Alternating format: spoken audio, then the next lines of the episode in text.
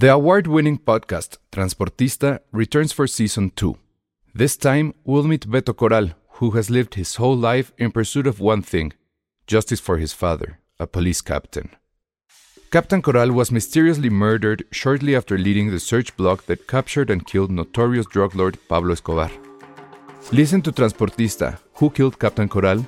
Available on the iHeartRadio app, Apple Podcasts, or wherever you listen to your podcasts. There's never been a faster or easier way to start your weight loss journey than with PlushCare.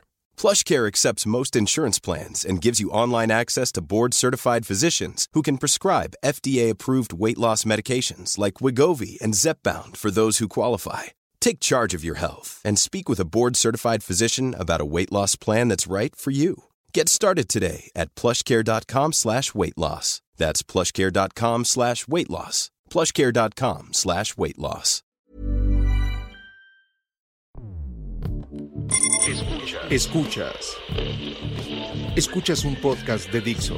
Escuchas Filmsteria con Penny Oliva, Ale Castro, Alejandro Alemán y Josué Corro.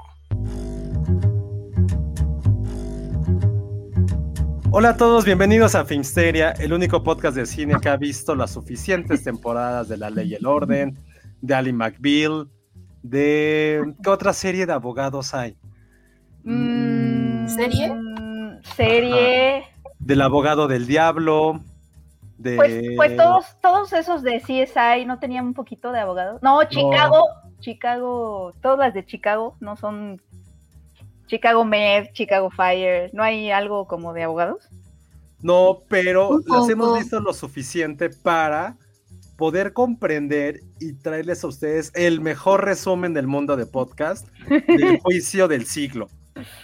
Fíjate Oye, que Es el Trevi Andrade, es el Johnny No. Depp contra Amber. ¿Amber Heard o Amber Depp? Amber Heard. Amber Heard. Aunque, aunque siento que, perdón, de- perdónale, creo que el mayor crimen, el mayor crimen que puede existir alrededor de este juicio es la gente que le dice Johnny Depp o que escribe Johnny Depp. No es Johnny D-E-E-P, es D-E-W-P. Yo creo que con este juicio esa todo el gente mundo va a aprender cómo se dice Josué. Sí. Y aparte es Mr. Depp. Mr. Depp. Mr. Depp. Oye, pero sí, eso, de eso que dijiste de que hemos visto la suficiente, este, la suficiente ley y el orden, en mi caso ha sido la suficiente ley y el orden víctimas especiales con la detective Olivia Benson, que en- entiendo las cosas, o sea, cuando, porque hay, hay momentos en objection, ¿no? Y, y tienes que decir por qué objetas y es como de... Y las tácticas de cómo preguntan y por qué preguntan así. Exacto, Para y cómo- confundir. Y cómo no puedes hacer preguntas compuestas y cómo porque las tienes que dividir. O sea, de verdad sí la ley y el orden sí nos ha preparado para este momento. Oye, O sea, es muy esa, real. esa es la, la serie en la que sale como la detective y tiene como una quijada gigante. Sí, Que Sí. siempre hace- a mí me, da- me impacta, me da mucho miedo. Así Ella- porque me va a pegar. ella, ella es lo máximo. Eh, seguro sí te pegaría. O sea, eh, ella, ella es como muy- Amber Heard. Eh, Sí, pero es que además, ¿sabes qué es lo más divertido de la ley y el orden? Y ahorita regresamos a lo de Johnny Depp. Todos los invitados que tiene, o sea, salió Isabel Huppert, ¿sabes? ¿A O sea, poco? sí, o sea, ahí, de ahí nacen, o sea, es como un semillero de talento, ¿sabes? Y además los, la- los invitados que ha tenido están Jeremy Irons, o sea, no, no, es una cosa Sí está cañón. Ajá. O sea, toda esa onda de, de los testigos, o sea, puta, es como dices, neta va a testificar. Creo- no sé si va a testificar al final Paul Bettany, pero viste la última actualización, está cañón. Sí, oye, no, es que, a ver, Creo que, Ale- creo Ale, que tiene- empieza, que resumen. exacto, Hay que hacer un resumen. ¿no? adelante, Ale, sí. A ver, A ver, tú- tú voy- veme yo, yo les voy preguntando mal. porque nada más lo he leído una vez en, en- en un hilo de Twitter que se, sí, me- sí me hizo muy interesante. Pero primero que nada, eh, no nos va a poder acompañar Elsa, está de reportero Ah. en el juicio, se fue a Los Ángeles a investigar, y a sacar algunas declaraciones, va a entrevistar a Jason ahí- Momoa, Hasta va a entrevistar ¿no? a Jason Momoa. Y no sé si él vaya también a declarar, sé que es amigo personal de, de Amber Heard, porque por Aquaman, sé que él estuvo en el rodaje, así, entonces creo que voy a ir a declarar ahí con ellos. Entonces por eso no, no va a estar en el podcast de hoy. Veamos si lo vemos el sábado. Al ratito les recordaremos que habrá el sábado. Y para la gente que nos escucha por primera vez en Spotify, recuerden que tenemos nuestro podcast en vivo todos los miércoles, pero lo haremos en jueves esta vez. Y de repente, si escuchan algunos risas o comentarios, es por todos los que están comentando mientras estamos en vivo. Entonces, es la dinámica de Filmsteria.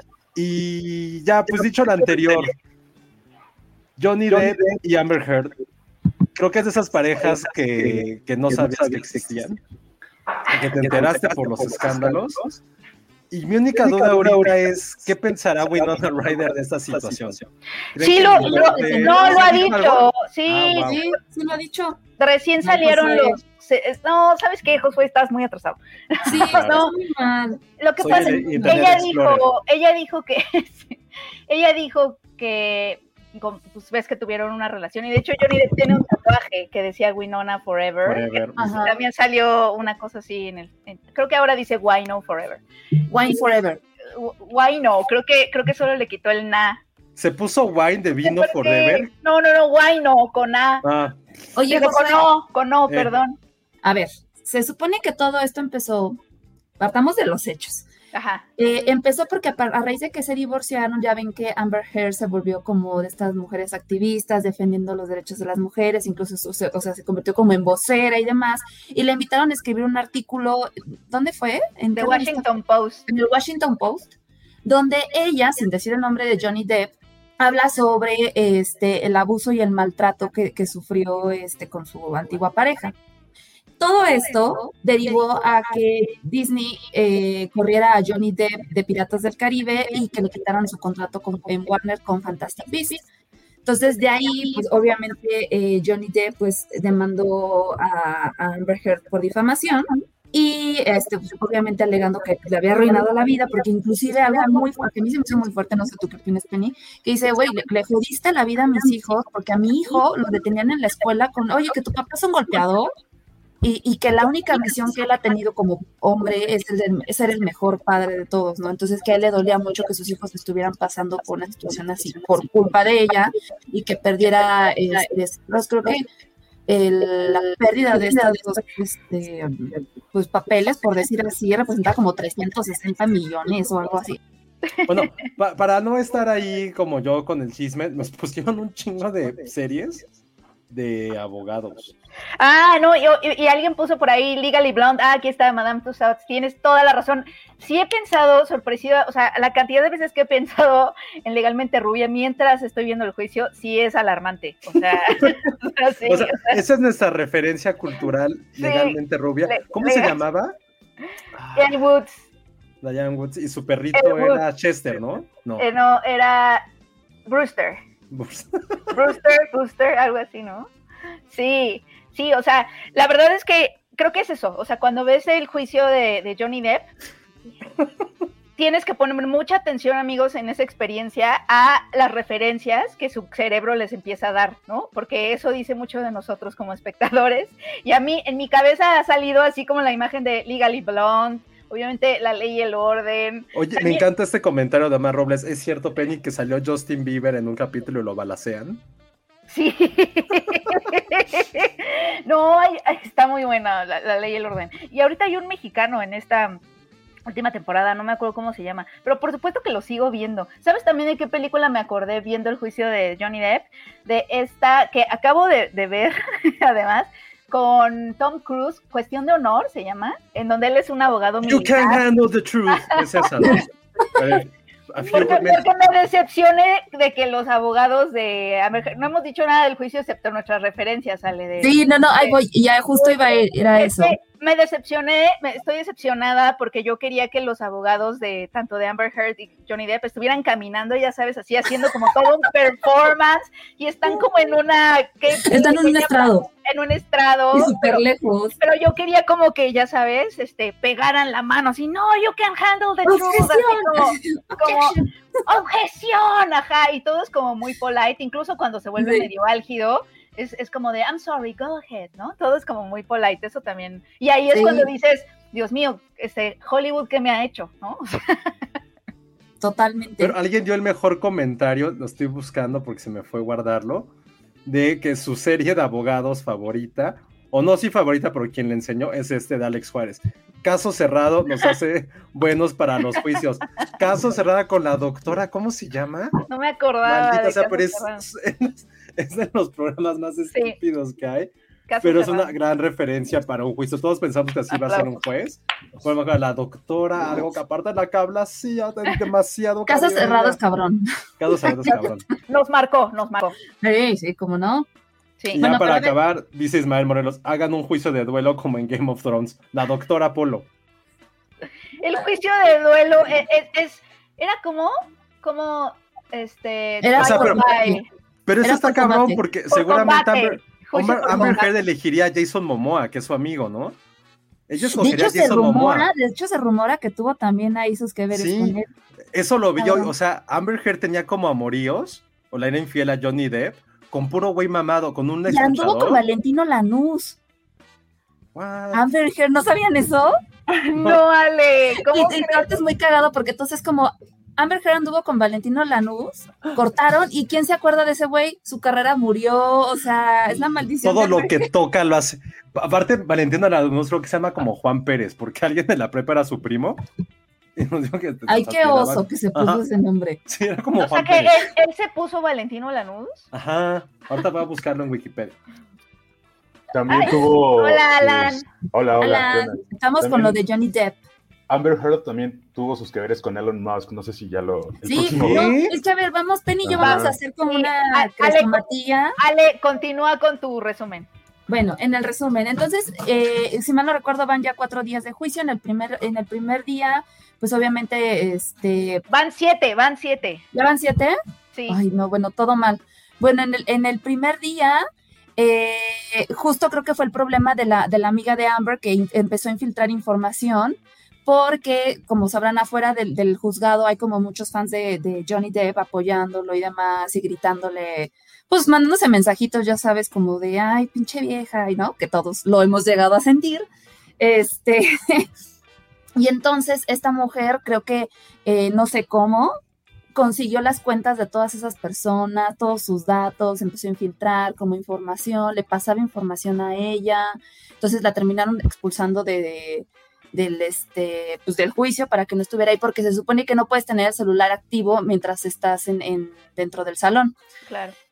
Luego, en, el segundo día, testificó, si mal no recuerdo, la hermana de Johnny Depp, que fue la que confirmó que pues ellos habían sufrido abuso de parte del padre, que era súper abusivo con su mamá, y que es la mamá de Johnny Depp, pues también era como súper cabrona con ellos por lo mismo, y que pues había tenido como muchos problemas que le habían llevado como a decir, ay, me quiero suicidar y demás, cosa que él vio reflejado en Amber y que por eso él no se iba muchas veces, porque Amber Heard en las peleas muchas veces hablaba de suicidarse si él la dejaba y él no quería hacer eso, él no quería lastimarla.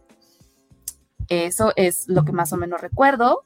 Eh, también testificó uno de los doctores, que fue el que ayudó a, a Johnny Depp cuando se cortó el dedo.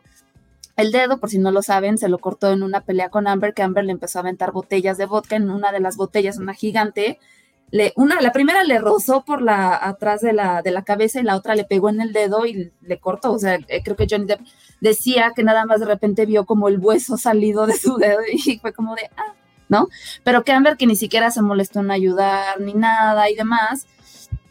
Este, y luego en, en el tercer día, ah, creo que el tercer día fue el más polémico porque fue el día que, que habló la ex asistente de Amber Heard, hablando pestes de ella, de que era una persona sumamente grosera, sumamente alzada, que inclusive en una ocasión cuando ella le, le pidió que por favor le aumentara el sueldo, le dijo algo así como de, creo que ya ganas lo demasiado, no te voy a aumentar más, y le escupió en la cara, la trataba súper mal, que ella nunca vio que Johnny Depp fuera agresivo con ella en ninguna manera, que la que incitaba todas las peleas era ella. Después hab- habló la, después de ella habló la abogada, bueno, no la abogada, la este La psicóloga. psicóloga. No, la del matrimonio, es que ese, ese día sí lo seguí. Sí, la, La, psicóloga. consejera ¿Cómo se les matrimonial. Ajá. Ah, ella. Que dijo que realmente el abuso era de parte de los dos, pero que sí había notado que Amber utilizaba esta onda de, de, de las peleas para tener el control y que no se le fuera. O sea, ella buscaba pelear porque era su forma de querer retenerlo, lo cual pues ya está como medio cucu, ¿no? Eh, otro de los testimonios fue de Isaac Baruch, que fue, creo que es amigo y vecino de ellos, y él fue el que dijo, güey, es que le estás haciendo no solamente daño a, a Johnny, sino a toda la familia y toda la gente involucrada. Este, y también testificó que él jamás, jamás había visto que, que Johnny fuera abusivo con ella de ninguna manera. Eh, después, en el quinto día, eh, ¿qué fue? ¿Qué fue? Fue lo del doctor, fue lo de la psicóloga. Ah, bueno, ya hoy testificó, si mal no recuerdo, testificó Johnny Depp y ya habló como de todos estos temas. El abogado, no sé si a ti te pasó, Penny, yo empecé a ver un poquito el, el en vivo y puta, qué desesperante es escuchar hablar a este hombre, es como eh, a, al abogado, ah, no, a Johnny Depp. Johnny, Johnny, es como, güey, no mames, quickly. Sí, es, sí, es, desesperante, pero, pero siento que Johnny Depp lo está haciendo muy bien. O sea, si vemos este juicio como show, porque básicamente es un show, y yo tengo, yo tenía la duda, o sea, la primera duda que me, que me lo primero que me pregunté es por qué lo estamos viendo. O sea, no sé si todos los, sé que el, juicio está sucediendo en Virginia, y no sé si, porque, eh, y lo están streameando, ¿no? En muchos lugares, YouTube, y en varios canales, uno se llama Court TV, luego hay uno que se llama Law and Crime en, YouTube, que lo están streameando tal cual, y yo tenía la duda de si eso sucede siempre o si solo sucede cuando alguno de ellos da su consentimiento, o sea, como que tengo esa duda porque, este, pues, a quien yo creo que le está beneficiando este, esto, ¿no? Este show que están como protagonizando los dos, que básicamente es un show, es a Johnny, porque porque nada más por cómo funcionan los ciclos de las noticias, ¿no? La nota ahora va a ser la versión de Johnny, porque ya sabemos la versión de Amber y ella ya publicó su texto y ella ya ha hablado mucho de esto y entonces pues la nota va a ser lo novedoso y lo novedoso va a ser lo que él diga, o sea, la versión. Entonces, y, lo, podemos ver que la cobertura mediática está concentrada en él, en su versión, o sea, realmente a quien le está ayudando es a Johnny. Entonces yo tenía la duda. En teoría o sea, en, la corte de opinión pública, digamos. en la corte de opinión pública. Está como, está como, como, sí, o sea, a Johnny Depp le está funcionando mucho como esta estrategia, y no sé si parte de la estrategia era que se streameara. Ahí quisiera investigar por qué lo estamos viendo, porque además. Yo tampoco sé. Porque además, este, hay momentos que son súper íntimos, ¿no? O sea, hay momentos en los que yo digo, ay, ¿por qué estoy viendo esto? o sea, como que, son como tan íntimos. Oigan, pero no sé si vieron lo de la declaración de que defecó en la cama y le echó la culpa a los perros. Sí, él, lo dijo hoy, hoy habló de eso y dijo, mi primera reacción cuando vi eso literal fue reírme. O sea, es que, ¿qué hacía? Me dio risa.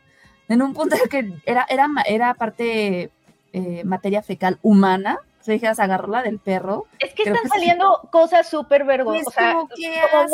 y también los, los, los, los, mensajes de Johnny, que, que de hecho esa es la estrategia, ¿no, Ale? De la defensa de Amber Heard. Está está súper golpeándolo con mensajes de texto, correos, en donde él se ve que estaba como desahogándose o, o, sea, ¿sabes? Como diciendo las peores cosas ever este, en los mensajes y que también han sido como muy vergonzosos leerlos, o sea, como que sí dices, ay, incluso él ya se, ya se disculpó en su, en su testimonio, ¿no? Que ah, dice cosas como, ojalá la quememos, o, o sea, cosas es muy que el problema fue que el, que el abogado le preguntó hoy que si era amigo de Paul Bethany y él le dijo, pues sí, ¿no?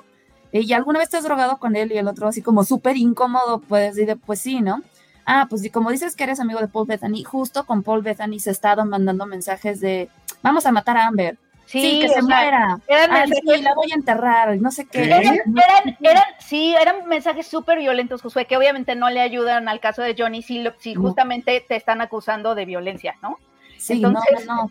Eh, no te, no te ayudan para nada. Entonces, la estrategia de la defensa de Amber es este primero, la, defensa de Amber lo que quiere demostrar, ¿no? Es que él cuando tomaba, uno que sí tenía un problema de drogas y alcohol y que cuando tomaba se convertía en otra persona violenta. Eso es lo que está tratando de demostrar la defensa de, sí, Amber Heard. aparte ha declarado cosas horribles como de que Johnny como siempre que estaba tomado y drogado la golpeaba y que incluso la llegaba la llegó a violar con una botella que le rompió la nariz, y esa vez que le rompió la nariz, que, que, que, Johnny estaba encerrado en el baño y que de repente ella llegó golpeando todo, la abrió, creo, y traía la, como un papel aquí, ese me rompiste la nariz, y él así de, no recuerdo haber tocado siquiera tu cara, y que cuando tiró el papel, fue a seguir, el, fue a buscar en el bote, y era este el barniz de uñas rojo. El barniz de uñas. Es que, es que ese es el punto. La defensa de Amber lo que quiere es que es demostrar que Johnny Depp cuando tomaba, bla, bla, bla, tenía blackouts o tenía estos momentos en donde no recuerda, en donde se ponía violento y entonces él ya no se podría defender en esos, en esas como lagunas, porque no recuerda lo que, no tenía control sobre lo que hacía y además no lo recuerda. Entonces, la defensa de Johnny Depp está todo el tiempo, y él también, ¿no? A la hora de contestar en estas cross examinations, gracias la ley y el orden, este, él está tratando, él, él justamente está poniendo, tratando de poner límites a, no, no, no fue un blackout, no, no, no, no, aquí en estos mensajes no se demuestra que tomé cocaína, o sea, como que están tratando de eso. Y la defensa, obviamente, de Johnny Depp está concentrada en demostrar, uno, que Amber Heard también era violenta con él, y de hecho, ella ya lo admitió en unos audios. Sí, yo fui la que te empezó a golpear. Sí, yo soy la violenta. Sí, o sea, como que sí hubo violencia física. Y dos, que, que, que él no, no se convierte en otra persona cuando toma o cuando toma drogas, ¿sabes? Entonces esas son como las estrategias legales y por eso las preguntas son como súper así de, y entonces, o sea, son como súper de detalles que dices, ay, ya. Sí, y aparte este quieren que él conteste sí o no, si no contesta sí o no, luego, luego lo interrumpen. y a mí me encantó una respuesta porque el abogado, de uno de los abogados de Amber, o sea, mostró una foto de él como con un helado, como que todo ahí muerto y, le dice así, ¿esto qué es? Estabas drogada, ¿verdad? dijo, no, soy yo dormido. ¿Y eso que tienes ahí es un helado? Me dijo, sí, es un helado, estaba dormido, ¿no? Y lo que me encanta es como de, a ver, si, si Amber tenía tanto miedo, si yo era tan violento y todo, ¿por qué carajo se queda ahí a tomarme fotos y a burlarse de mí? Cuando tienes miedo sales despavorido, corres, te vas. ¿Por qué se quedaba ahí a grabarme, a tomarme fotos? a seguirme buscando, porque inclusive también se hablaba en los primeros juicios que ella cuando se divorciaron puso una orden de restricción y ya que estaba la orden de restricción, ella va y lo busca a su hotel, es como, güey, ¿qué pedo? Y también salieron a la luz los videos de, que era lo que decía Lana hace ratito, videos del, de cuando Johnny creo que estaba grabando Piratas del Caribe, este, Amber estaba en su departamento y se ve como estaba ahí súper ahí, toda horny con, con James Franco y con Elon Musk que pues ahí es como, bueno, pues me estaba poniendo el cuerno y justo los días que los veía ellos coinciden en los días donde ella parecía moreteada, cuando ni siquiera él estaba con ella. Entonces, está ahí como raro el asunto, pero está, está bien bueno el chisme.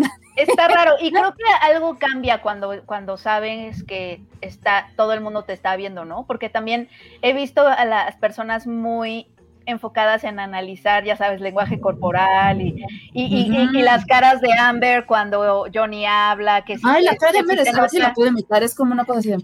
O sea, como que creo que el hecho de que haya una cámara grabándolo todo y tantos espectadores viéndolos, como que inevitablemente siento que cambian lo que sucede adentro, ¿no? Entonces, creo que eso está interesante. O sea, creo que es un tema muy interesante ahí de, de, de, que, de como como de medios, ¿sabes? Creo que también abarca como análisis de medios de, a ver, o sea, ¿qué está pasando? El análisis que se hace del lenguaje corporal, o sea, como que todo, todo es parte de, pues, este show, ¿no? Que al mismo tiempo es un espectáculo, pero también el hecho de que algo tan íntimo, porque cuentan unas cosas que yo digo, ah, tan íntimo, de pronto sea el espectáculo y que no puedas más que, o sea, no, y que sea inevitable reaccionar a eso, ¿no? O sea, como que yo, yo, he sentido, o sea, no puedo evitar sentir simpatía por Johnny Depp, por cómo cuenta las cosas, por, o sea, como que él es alguien muy carismático, ¿no? Entonces, este, esta puesta en escena le beneficia un montón. No, y aparte ella tiene como mucho, o sea, inclusive han sacado ahorita como, como imágenes, videos de, de comportamientos de ella pasados que si dices, te cae gorda, o sea, te caga, te caga. Y algunas me metía como a investigar, creo que al final ya no fue cierto, pero ella ya tenía como una denuncia por, por este, por violencia, pero contra una expareja mujer que tenía, este, que creo que también ahí hubo como un tema de violencia. Ya no supe qué pasó con eso, pero sí dices, güey, como que hay algo en ti que no te creo nada.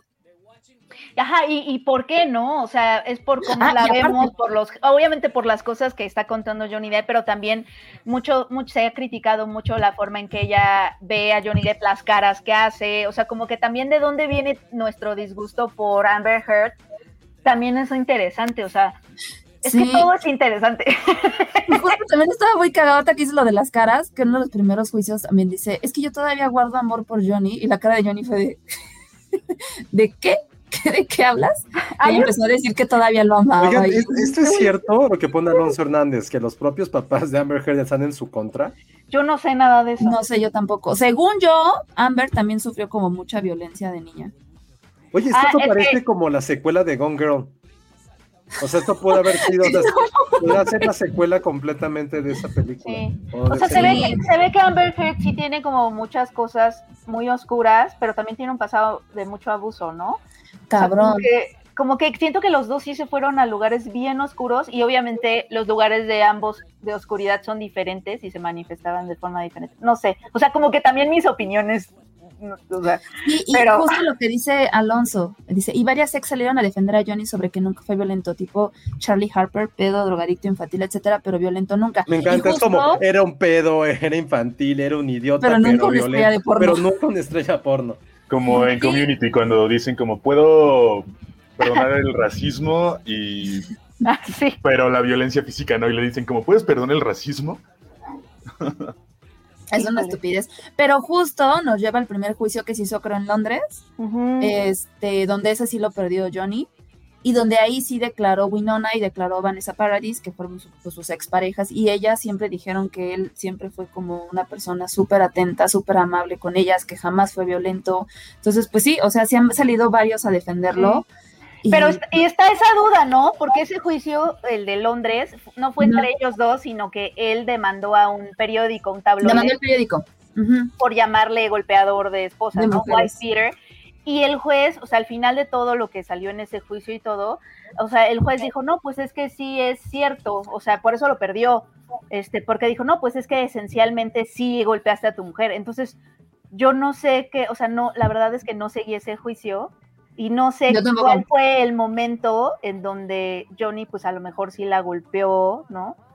Este, y, y que eh, en ese juicio dijeron, no, pues es que sí la golpeaste, ¿no? O sea, al fin y al cabo, sí golpeaste a, tu mujer, o sea, entonces, o sea, también tengo duda de eso. o sea, Yo también. Pero ¿sabes qué me pasa, Penny? Sea lo que sea, sea que Amber o, o Johnny tengan razón, a mí me da mucho estrés saber que Amber es madre y que tiene una pobre criatura a solas con ella.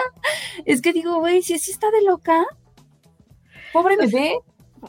Pues es que creo que, creo que sí tiene como estas, o sea, porque la- lo que la psicóloga dijo es que ella, cuando se, ella buscaba la pelea, ¿no? Pero es que buscar la pelea era, como le tiene tanto miedo al abandono, según la psicóloga, Ajá. o sea, ella no, so- no soporta la idea de que la pelea se acabe y Johnny se vaya, ¿no? Entonces, lo que hace para mantener la pelea es pegarle, o sea, recu- recurrir a la violencia para mantenerlo ahí, ¿no? Que sí es, un- o sea, sí, sí es una cosa, o sea, tremendamente triste, me parece, o sea, Sí, como, como, como esos extremos a los que llegas para no sentir el abandono y para no sentir este...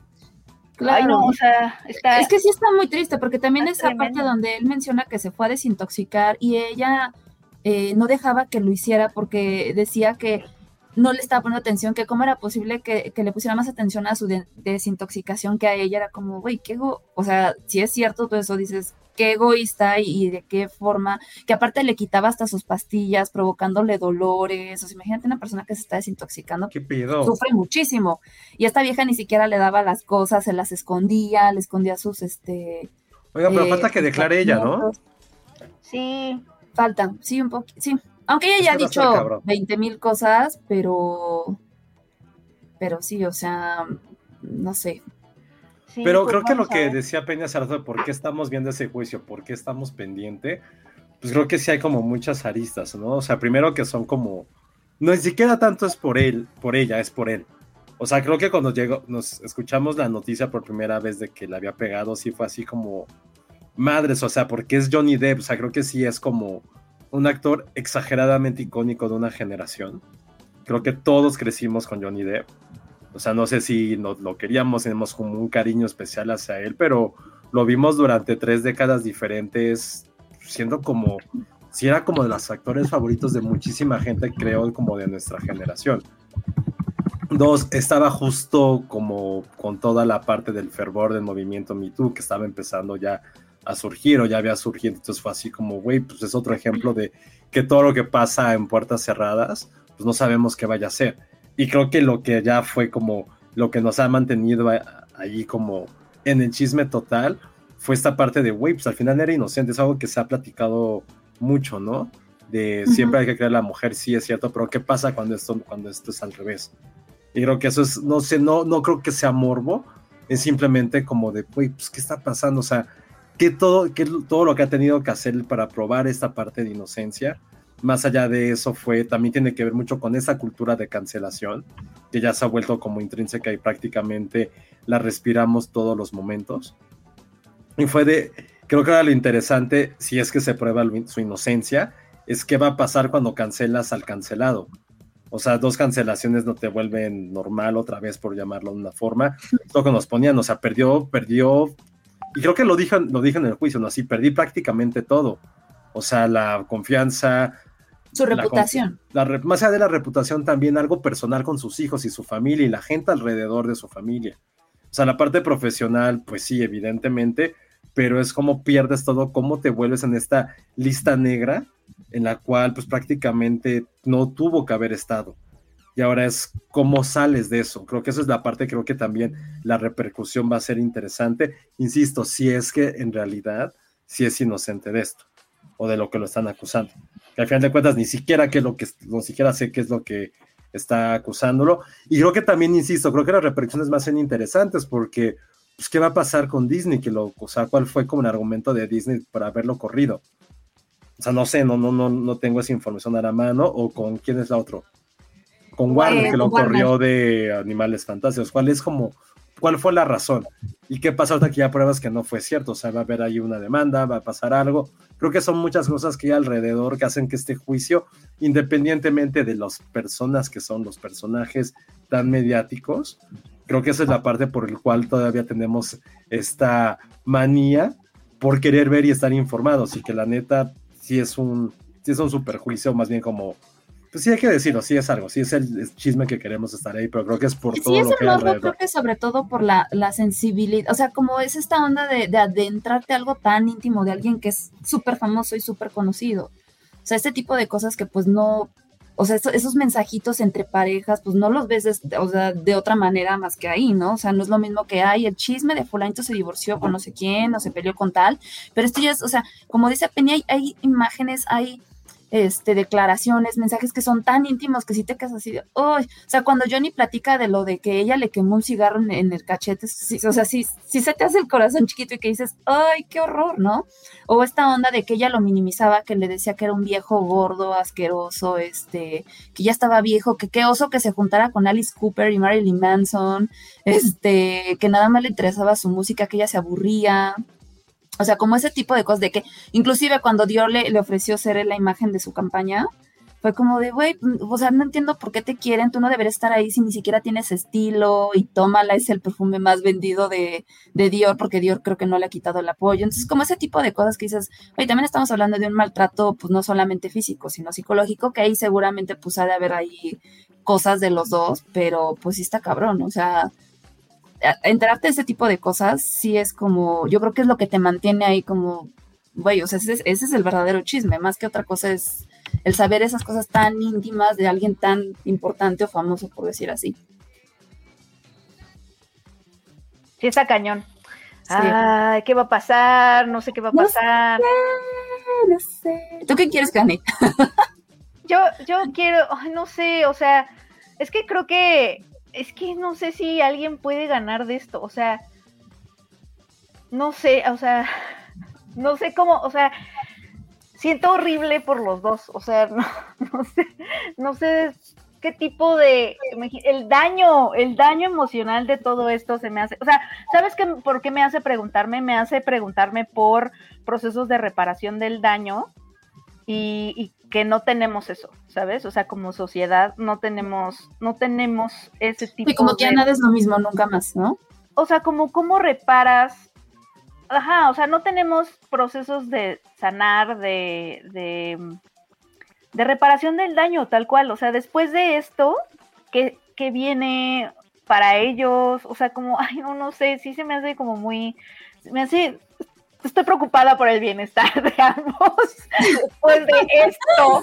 O sea, ¿cómo, Ah. cómo superas esto?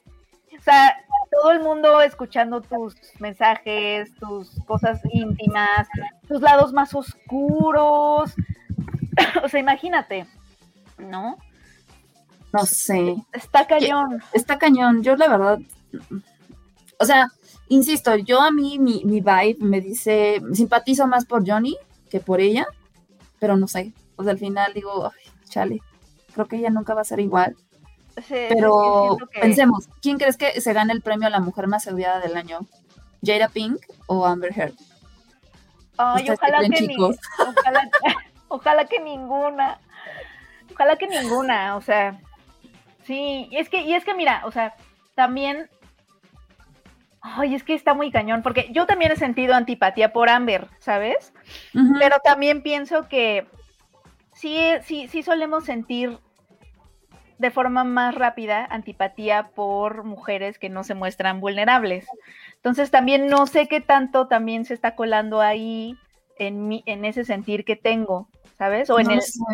porque O el sí es hecho de muy- que sea Johnny, dices, es que me cae bien el tipo, o sea, y es que él es muy carismático y muy Sí, querido y muy popular, ¿no? Entonces también, ay, no sé, la verdad no sé. O sea, sí, sí, sí, sí creo que ambos hicieron cosas como, o sea, sí, sí es cierto todo lo que está pasando ahorita en el juicio, sí creo que ambos hicieron, cayeron en cosas como muy, muy, muy claro, a ver, yo no puedo creer que todo el Pero- tiempo, bajo toda esa presión que platica y que cómo lo llevaba ella al límite, que su única reacción fuera alejarse e irse, pues en algún punto sí debió de haber estallado. O sea, como ser humano, tienes un límite, explotas. O sea, al final, tampoco no sé si comprarle esa de, ay, yo siempre me alejé y nunca hice nada, es como, no sé.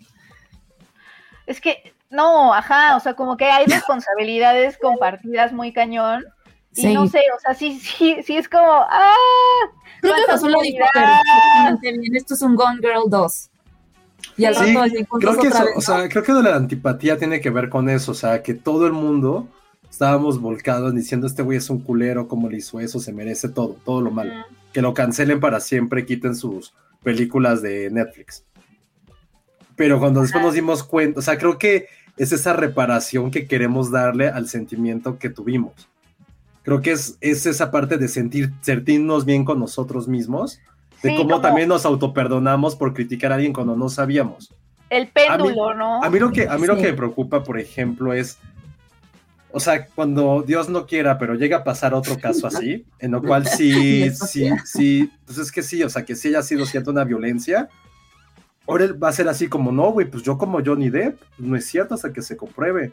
Sí, es que Eso es lo que a mí, es eso es lo que a mí me da como, no ese temor, pero Sí. y vamos a llevarlo a, a puntos más básicos y tontos. Era como cuando te peleabas con tu hermano y tú tenías razón y siempre vas a recordar esa vez que tuviste tu razón y lo vas a echar en cara frente a tus papás. Es como, no, acuérdense cuando él dijo esto y no era cierto. Claro, Creo que pero ese va a tampoco olvidemos que la ser. violencia doméstica es de los dos lados. O sea, creo que hay casos. No, pero el porcentaje sí es un 80 Pero sí, 20, o obviamente sea, es mayor. Pero ese es el punto que fue que estamos acostumbrados a cancelar todo automáticamente, a no tener como... También porque nos hemos acostumbrado, porque siempre había sido así. O sea, no creo que esta excepción debería ser la regla, pero creo que sí va a haber mucha justificación o escudarse en esa parte, ¿no?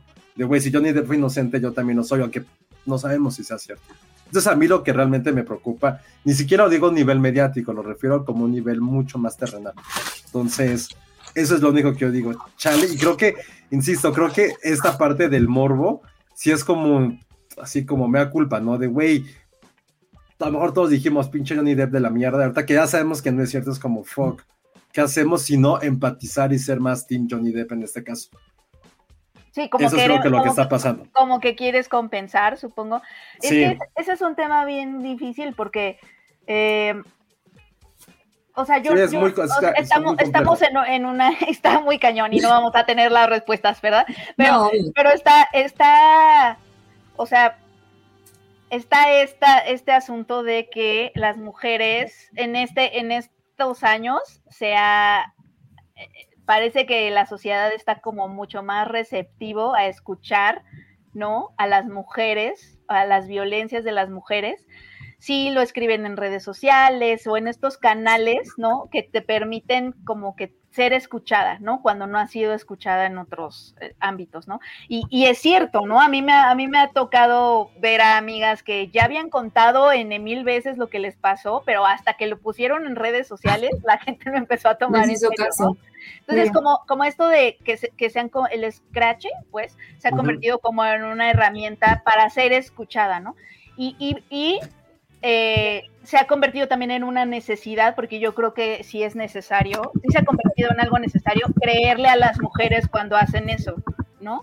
Porque evidentemente, históricamente, y no es creerle ciegamente, porque hay mucho esto de, que se supone que debo de creerle ciegamente? No, no, no. Cuando tú le crees a una mujer en el scratch no es, no es ciegamente, es todo lo contrario, es porque sabes, ¿no? Conoces cómo se ha dado la violencia de género, conoces el contexto, conoces que, es algo que viene a nivel de, históricamente, sistemáticamente, es, es, todo menos ciego el creerle a las mujeres. Entonces, le crees a las mujeres, es necesario y, es cuando se vuelve complejo, ¿no? Porque es como de, bueno, es que al parecer es la única forma en la que son escuchadas, pero al mismo tiempo, pues obviamente sí, sí hay como complejidades que dices, pero ¿cómo que, este, y qué hacemos, ¿no? Porque también no es, o sea, también hay, o sea, si te, si te preguntas el, o sea, por ejemplo, yo como editora, lo voy a llevar a un nivel muy individual, porque es de, de lo único que puedo hablar, ¿no? De mí y de lo que creo, porque no, estas no son verdades absolutas, pero por ejemplo, yo, yo como editora, ¿no? De Cine Premier, alguien en redes sociales acusa a un colaborador mío.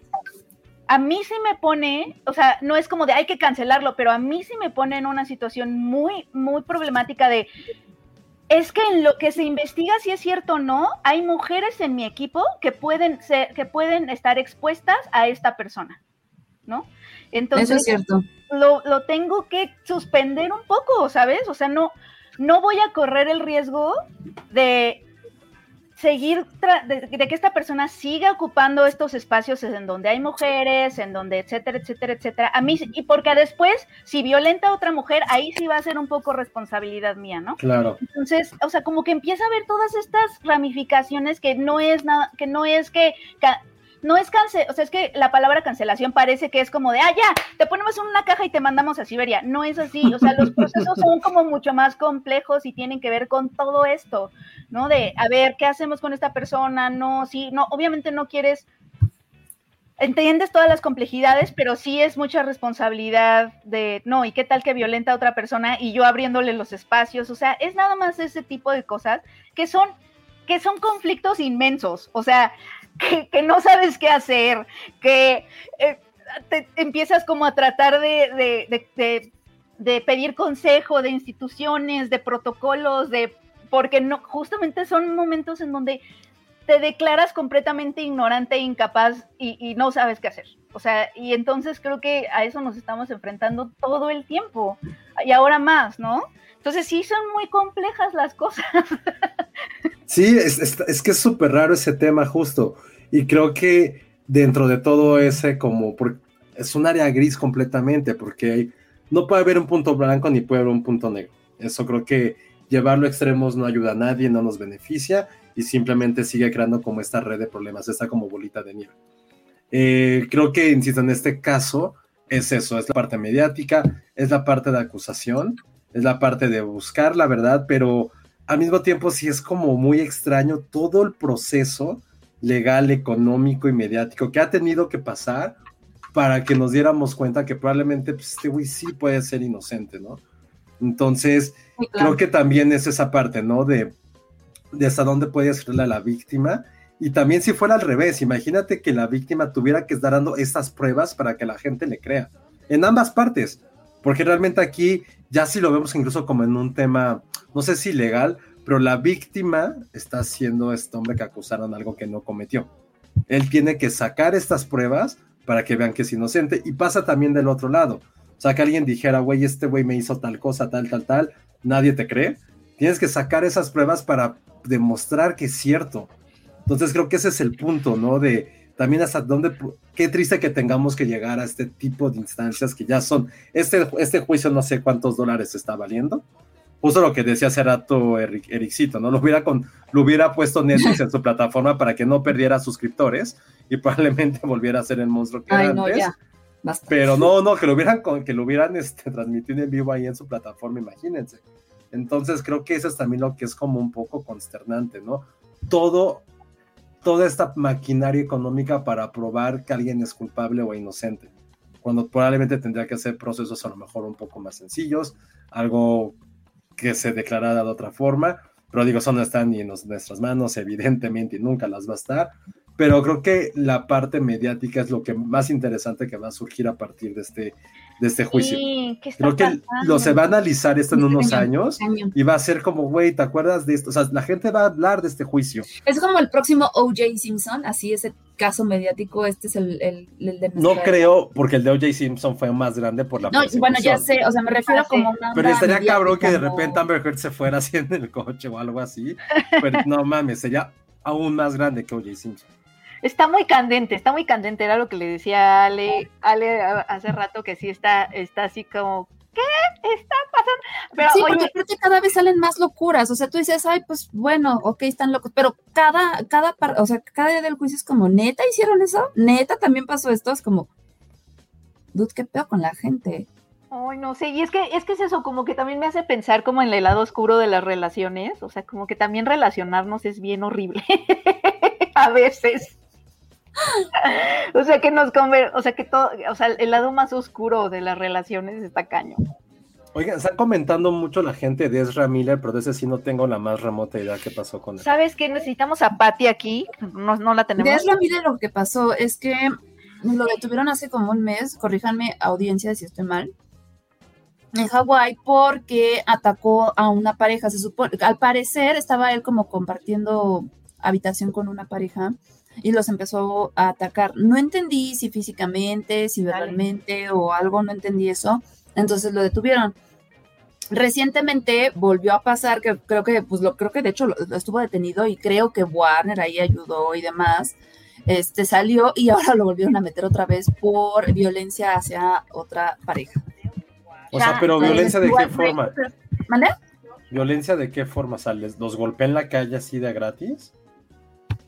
Pues es lo que no entendí muy bien. De hecho, mira, ahorita estoy buscando para... O sea, es lo que yo medio sé, porque inclusive se hablaba de que DC ya estaba otra vez, o sea, igual que como con Johnny Depp, porque pues también es Warner, estaba así de puta, y este güey es Flash, y viene la película, y está haciendo sus tonterías, y... Chale. Ajá.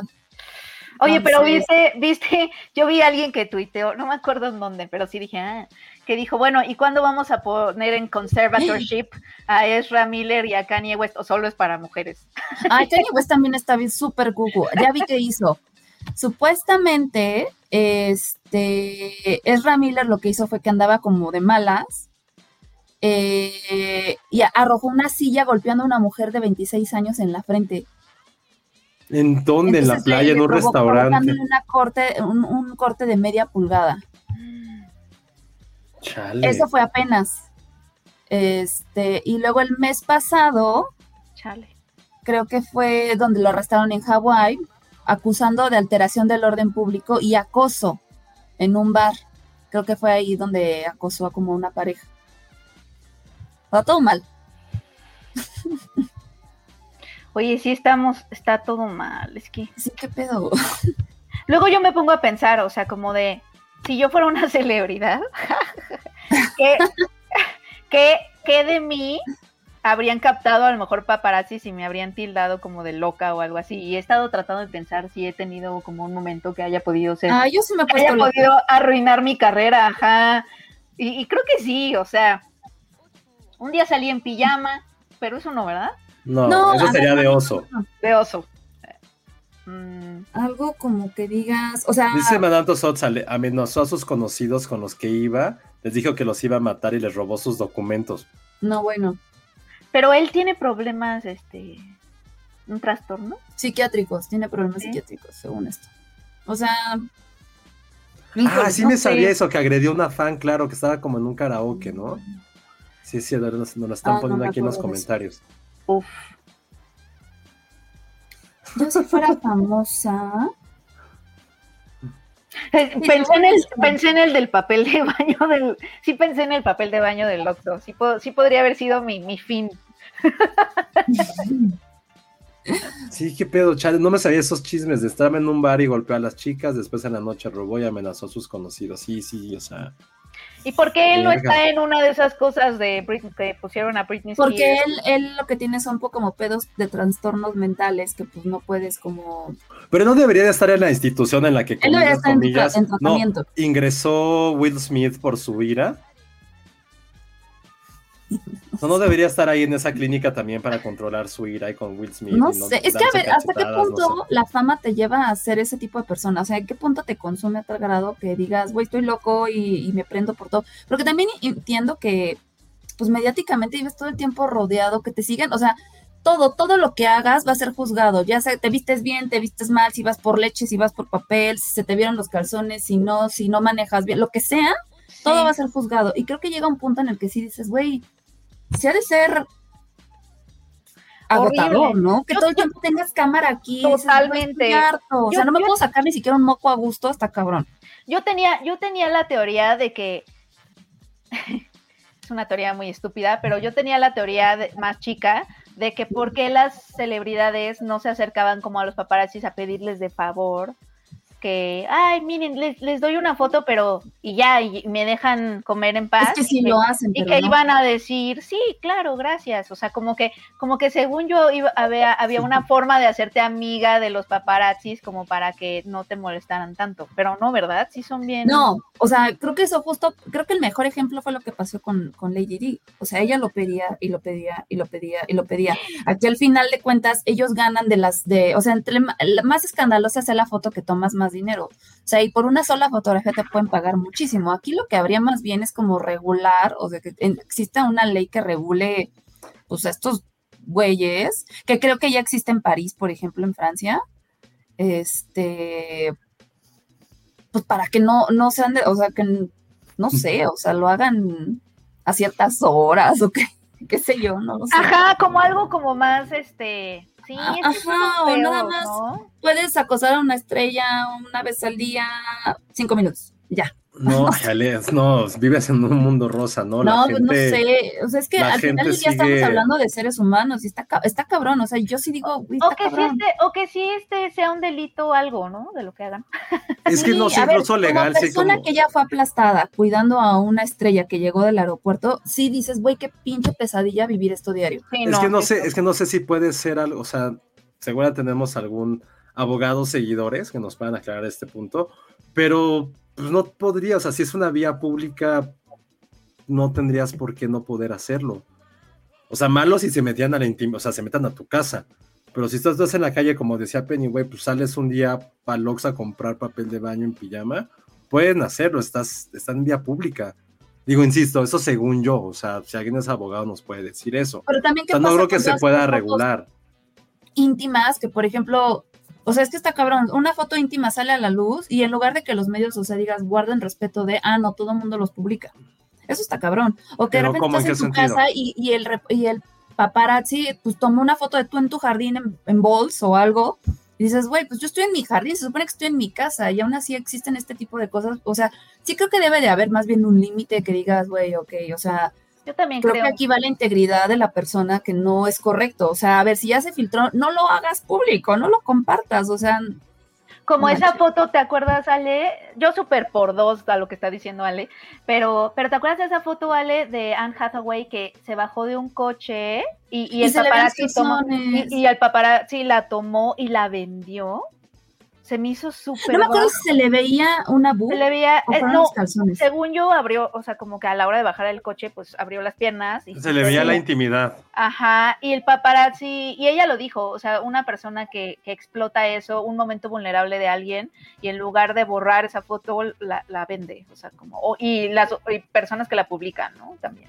Sí. Es Pues que eso es lo pasaba en el documental de Britney regular, Spears. como, no. Mm. Ve, ajá, exacto. Creo que Britney también fue un caso que dices, güey, o sea, yo entiendo que se volvió loca en cierto sentido. Dices, No, pero eso sí se trataba en el, en el, el documental. Acuérdense que había paparazzis y que prácticamente decían, güey, pues, si la gente lo quiere consumir, si no lo hago yo, alguien más lo va a hacer. Pero ¿en qué, sentido. punto, ¿en qué punto también te daña como persona el que estés leyendo así de, ay, porque son calificativos de, está loca, es mala madre, este, es una borracha, es una no sé qué, o sea, que todo el tiempo te estén calificando y inventando cosas, porque muchas de las cosas que también salen son inventadas, y ambos lo sabemos, o sea, gente que nos dedicamos a esto y que hemos visto cosas así, es, güey, pues porque venden, ¿no? O sea, estos tabloides que venden chismes, obviamente se tienen que inventar cosas para poder vender las revistas o lo que sea que de sus Sí. publicaciones. Entonces, en ese sentido, si dices, güey, también, imagínate que te- tengas que lidiar con eso y encima estar leyendo eso y, como, y lo que decía Johnny Depp ahorita, ¿no? O sea, que mi familia, o sea, yo también lo he pensado, o dije, si yo fuera famosa y tuviera hijos y que mis hijos se hubieran que leer cosas que sacaran de mí, como de, ay, se me vio una boobie, ay, este es infiel, ay, este, puta, se le salió un pedo en la, en la fila del Ox, es como, no sé hasta qué grado esté bien. Y también luego acosando a cuando traen a sus hijos, también que los estén acosando, o sea, es como, ay, no, o sea, ahí digo mínimo, ¿no? Sí, la verdad yo sí creo que ha de ser espantoso. O sea, creo que tienes que dejar el fan a un lado. Nos pasó, ¿te acuerdas, José, cuando vimos a Natalie Portman en Los Ángeles? No faneamos ni nada porque va, va con su familia y sus hijos. O sea, creo que es. Creo que sí hay, tiene que haber un límite en el que tengas Nuestros que hijos. respetar. Va con Sí, nuestros hijos. Quisieras, José. Pero a mí también me pasó, es que alguien puso ese comentario, sí, yo, yo una vez fue paparazzi, como en 2007 o 2008, ¿A poco? Morelia, ajá, que tuve que ir a tomar una foto a Diego Luna y a, a Gael en un restaurante, ni siquiera me acuerdo del Ah. restaurante porque estaba muy nervioso. Chale. Y creo que la foto quedó toda fea porque, ¿cómo le Pero Claro. aquí no te pagan lo que allá, ¿o sí? Ay, güey, ni me pagaron. No, nada más lo mandaron así, de ve a tomarle foto. Chale. Ni nos pagaron la comida porque aparte era en lugar caro y pues en esa época pues era como Chale. caro, entonces pues chale. Pues bueno, Eso fue eso fue Amber Heard y Johnny Depp. Johnny Depp. Y Ezra Miller, que pobre, nadie le importa ahorita. Es que esta semana hubo mucho chisme, pero bueno, si quieren, luego hablamos de más chisme, como el de que Lenny Kravitz estaba aquí. Ah, que Lenny Kravitz está en Ah. México. Está guapísimo, está cañón. Está muy Sí, cañón. sí. ¿Cuántos años tiene? No sé, pero se me hace muy guapo. Sí, a mí también. Como, como ¿cuántos años tendrá? como- Como es- 60. ¿Sabes qué? No, no guapo, sexy. Es se me hace sexy. sexy. Sí, es sexy. muy Hay una diferencia. Sí. pero no, bueno. encuent- no encuentro ni, ni entiendo su amor por él, pero bueno. Pues sí. Así como no entendemos nosotras amores tuyos, tú no Sí. puedes entender el nuestro. No, pero bueno. Lenny Kravitz sí es una Tiene cosa. 57 años. Wow, está muy bien. A ver. ¿quién más tiene 57 años para compararlo con... Bueno, yo creo. Jo- Johnny Depp tiene cincuenta y tantos, justo, ¿no? Ajá, y Tom Cruise, creo que. Tom Cruise tiene 59, de hecho, madre. Tom No, Cruise, exactamente. Oye, No, pero Johnny. Depp no es por hacer leña del árbol caído, pero sí se ve mal en el juicio, ¿no? Sí, O sea, se ve súper demacrado así yo de... creo que se ve bien. Y, y los de trajes que repente, está cuando se hizo su colita, dije, ay, mira, ya mejoró, pero hay un, donde traía el pelo así, que se le veía la papada, así dije, ay, Sí. mi Johnny, Pues es la edad, pero aún así Pero parece está edad, bien. está bien. todo por ¿Qué? Dice acaba. Sandra Pineda que Owen Wilson anda en CDMX. No es cierto, voy a buscar eso. Pueden hablar de lo que se les antoje. Si está Owen Wilson, me voy a poner loco. Como cuando intenté, intenté buscar a Jonah Hill cuando estuvo A en Jonah la ciudad. Hill ahí está. Pero aparte el dude posteaba bien tarde sus fotos. No, los posteaba un día después, ya ni siquiera estaba en- en, Ah, la ciudad. De mal. Claro. Yo haría eso, yo postearía hasta después para Owen que- Wilson estuvo en, estuvo en México y no supe. ¿Sí estuvo? Estuvo cuando vino a jugar Estados Unidos. Vino con el equipo gringo, al Azteca. Ah, Ay, yo, yo sí fui a buscar a Aziz Ansari cuando estuvo aquí en la Ciudad de México. Ah, sí, cierto, eso ya no me tocó a mí. Ah, yo nunca he ido a buscar a nadie. Yo tampoco. Wow, No. ¿saben qué es lo peor que me acabo de dar cuenta? Que busqué a Owen Wilson CDMX y sale un reportaje que hice en Chilango en 2009. Ah, nice. Qué oso, Qué oso. Yo una vez me encontré a Kirsten Dunst en Cuernavaca, pero por ahí de En el años, espejo. En los 2000 ahí enfrente de Palacio de Cortés. Que Rooney Mara está filmando en México, maldita sea, porque nunca nos enteramos de los chismes. No sé. Ah, a ver, creo que tengo un chisme, pero no sé si lo puedo decir. ¿Quién está en México? Espérate, te digo. Es que creo que ¿Daniel que. Radcliffe también? ¿Quién? Daniel, No, es que creo que, creo que Sandra se Ay, refiere no que en algún momento vino y se tomó Ah. una foto con Daniel Radcliffe. Pero a Ah. ver, Sandra, que estás ahí de chismes. ¿Cómo sabes que está buen Wilson en México? Ya fue quien lo puso. Sigan a Dexmoa. A ver, el chisme, pues, sale. No, espérame, no, es que no, no me acuerdo, no lo encuentro y creo que no puedo decir Ah. nada. Pero el chisme de que están ahorita en México mucha gente me gusta. Pero no, ¿Qué, nunca- qué, qué celebridades, o sea, si estuvieran en México, sí o sí las irían a buscar? Uf, qué, qué difícil. Ah, yo, yo, Yo- creo que iría a buscar a Tig Notaro. Y esa sí la podrías encontrar, nadie le estaría haciendo caso. Ajá, exacto, es que siento que sí podríamos hablar aunque sea tantito. Yo También- cuando vino Tom Ajá. York y se hizo súper famoso, eh, lo fui a buscar por trabajo, porque por ahí vivía cerca de Belmondo. Y fue como de, güey, ve a verlo. Y pues, como no soy fan de Radiohead, fui así como con toda la hueva del mundo. Pero toda la gente estaba alrededor. ¡Ay! A quien sí me acuerdo que fui a intentar fanear, porque también vivía cerca, era a Damon Albarn, cuando decían que estaba comiendo en la buena tierra de la condesa. Y Mm. No lo encontré. A Jarvis Cocker también lo fui a buscar y no lo encontré. Pero celebridades yo nunca he con nadie. No, pero es que son gente de música, porque de cine, pues no es por como presumir, pero saben que es más fácil tener acceso a ellas. Pero Claro. cuando son de música, que la verdad tiene años que no cubro esa fuente, y que realmente tampoco era muy fan de cubrirla, me, o sea, los iba como los iba de fan. Y lo único que sí es que este, una amiga sí fue, ah, no, miento. Bueno, es que sí fue por trabajo. O sea, lo conseguí por trabajo, pero conseguí autógrafos de, Estoy hablando, ya estoy aquí dando mi edad horrible con mis géneros Ujú. musicales. Pero cuando vinieron los Libertines a Corona Capital 2015, sí me firmaron mi disco. Ah, no, mi revista de dónde ir, porque había un reportaje de ellos. Y cuando vino un integrante de Paul a presentar la película de Paul, eh, fui a- me acuerdo, recuerdo que me dijo el RPD, güey, pues aquí va a estar un ratito, si quieres te firma algo, ven en chinga por él. Me acuerdo que fui al departamento donde vivía antes, fui por mis discos y se los llevé y sí me los firmó. Nice. Entonces, pero han sido como de música.